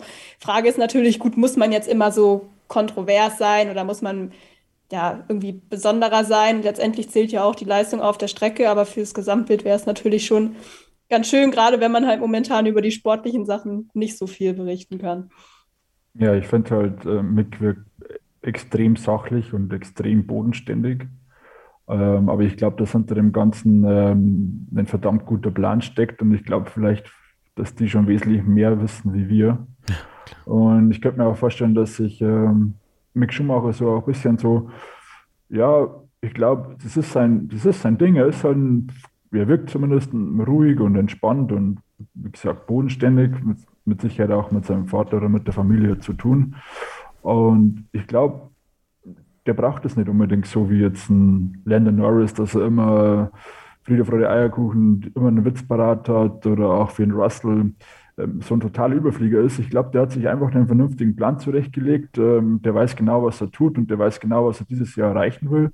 Und den, den Rest werden wir sehen. Aber wie gesagt, ich, mir fehlt jetzt an ihm jetzt nicht so die, der Punkt, wo ich sagen würde, Mensch, jetzt dürfte mal irgendwie aus deiner Haut kommen, sonst weiß ich nicht mehr, was wir über dich reden sollen. Hm. David, welche, welche Rolle könnte die, also wir haben natürlich jetzt mit Charles Leclerc, der von Nicolas Todd, äh, dem Sohn von John Todd, äh, vertreten wird, Carlos Sainz Senior, der für seinen Sohn natürlich irgendwo da auch arbeitet. Und ja, aber Mick Schumacher, der natürlich irgendwie gefühlt diese ganzen Granden von Ferrari hinter sich hat, John Todd, äh, sicherlich auch noch irgendwo. De Montesemolo, äh, Stefano Domenicali ja auch, äh, Mattia Binotto ja auch ein Stück weit dass das alleine durch diese, durch diese politische Gemengelage, die sich dann ja irgendwann auftun kann bei Ferrari, sich von Haus aus Probleme da auftun könnten, da die richtige Entscheidung zu fällen, aber trotzdem am Ende Mick Schumacher als ja fast der mit der besten Position dasteht, da reinzurutschen. Ja, das Ferrari hat da natürlich auch eine bisschen schwierige Situation. Ne? Man, man baut da den, den Mick im Hintergrund sehr stark auf, man setzt alles auf den Mick. Er ist der Vorzeigefahrer in der Driver Academy und wenn es dann irgendwie doch nach hinten losgeht, oder man, man muss ja eigentlich jetzt, man erwartet ja eigentlich fast von Ferrari, dass man den Mick irgendwann im Auto hat. Wenn es dann doch nicht passiert irgendwann, aus welchem Grund auch immer, dann steht man als Ferrari irgendwie auch wieder blöd da. Also das kann irgendwie auch nach hinten losgehen, aber wenn es klappt, dann, dass der Mick dann doch im Ferrari ist und dann doch vorne mitfährt, dann sagt man, wow, geile Aktion von Ferrari. Also ich, ich glaube, Ferrari ist da auch echt eine Zwickmühle drin. Hm. Abschlussfrage für dich, Marco. Ähm, mhm. Wenn wir über George Russell sprechen, über Lennon Norris sprechen, um dieses, dieses Wort Überflieger nochmal zu nehmen, sprechen wir immer auch von, von kommenden Weltmeistern. Also es ist, ist ja dieses Wort. Siehst du ganz persönlich in Mick Schumacher einen kommenden Weltmeister? Boah, gute Frage. Also ich würde fast behaupten, dass in der Hälfte des Feldes potenzielle Weltmeister stecken, aber da halt eben das Auto auch eine große Rolle spielt. Also ich glaube, will es gar nicht schlecht reden, aber ich glaube, wenn man, äh, wenn man, äh, weiß ich nicht, wen nehmen wir? Nehmen wir einfach irgendeinen. Nehmen wir von mir aus Pierre Gasly. Der würde im Mercedes, würde der genauso Weltmeister werden wie Lewis Hamilton. Und ich glaube auch, dass Russell das Potenzial hat. Und ich glaube auch, dass Schumacher das Potenzial hat, da mitfahren zu können. Ja, glaube ich schon. Okay, das ist ein Statement. Äh, Frage gebe ich gerne an euch da draußen raus. Ja? Seht ihr Mick Schumacher mit dem richtigen Material einen zukünftigen Weltmeister? Und wenn natürlich alles passt. Ja, es muss natürlich auch die Unterstützung vom Team dann da sein. Ähm, schreibt uns da gerne. Ähm, ich würde sagen, wir haben viel besprochen. Wir haben ähm, tolle Themen gehabt heute. Es hat sehr viel Spaß gemacht, muss ich sagen. Sehr lebendige Diskussion, hat mir sehr gut gefallen. Ich bedanke mich ganz, ganz herzlich bei David fürs Mitmachen. Danke dir, David. Sehr gerne, Dankeschön. Danke dir auch an Christian. Vielen, vielen Dank. Danke dir auch an Christian. Sagt man das so? Ich habe keine, keine Ahnung. Ahnung. Ich sag's einfach. Ich bin der Moderator hier. Ich sag, was ich will. Naja, wenn es halt passt. Marco, vielen Dank dir auch. Ja, vielen Dank, dass ich dabei sein durfte. Gerne wieder. Hat Spaß ja. gemacht. Ihr seid auf der Liste äh, und äh, vielleicht sehen wir uns ja dieses Jahr auch mal an der Strecke äh, irgendwo oder halt bei einem haptischen HörerInnen-Stammtisch, äh, wo wir dann auch mal mit einem Kaltgetränk miteinander anstoßen können und noch ein bisschen weitergehen und ohne Mikrofon äh, über die Formel 1 fachsimpeln können. Sophie, dir natürlich auch vielen Dank und nächste Woche viel, viel Spaß in äh, Barcelona. Ist das nächste Woche schon? Ja. Ja. Nur nicht bei den Testfahrten. Nee, nee. das nicht. Aber vielleicht hast du ja auch Glück und siehst einen Formel-1-Fahrer. Ja, dann muss ich mir noch ein paar Tipps von Christian holen. Ich würde es dir wünschen, Sophie, ich würde es dir wünschen. danke, danke. Und äh, ja, habe auch gerne mitgemacht. Hat wie immer Spaß gemacht. Aber ich vermisse Christians bitte gerne. Ich Jetzt hast du dich gemutet. Ich eben, ja, ich habe eben schon gedacht, das hätte Christian eigentlich heute übernehmen müssen. Was ja. denn? Das okay. bitte gerne. Okay. okay. Was Christian sonst immer sagt. Also Christian Nimmervoll. Ja, habe ich mir schon gedacht. Ja, aber, aber das ist Christian Nimmervolls Catchphrase. Ja, das stimmt. Das ist so, das ist so wie Keep Racing Jack Schulz's Catchphrase ist, die ich einfach nutze. Können wir ja nicht einfach Christian Nimmervolls Catchphrase weggeben. Ja, stimmt. Ist, wir denken es uns einfach. Genau, wir denk, ihr denkt euch alle, dass Christian Nimmervoll jetzt sagt, bitte gerne. Nächste Woche werdet ihr äh, ihn und mich dann hören. Wir werden am Ende der ersten Testwoche einen kleinen Podcast machen, äh, vermutlich mit ihm und äh, hoffentlich auch Stefan Ehlen, also richtige Chefredakteurssitzung hier dann äh, vom Motorsport Network Germany, wenn wir so ein bisschen das Geschehene ähm, der ersten Testwoche, die ja kein wirklicher Test ist, ja, äh, besprechen werden. Es wird auch so sein, dass wir ähm, nicht nur Freitag den Livestream haben, vom Mercedes Launch ab äh, 9.40 Uhr circa. 10 Uhr ist dann der Launch und danach sprechen wir auch noch ein bisschen darüber, was wir gesehen haben und über die anderen Autos.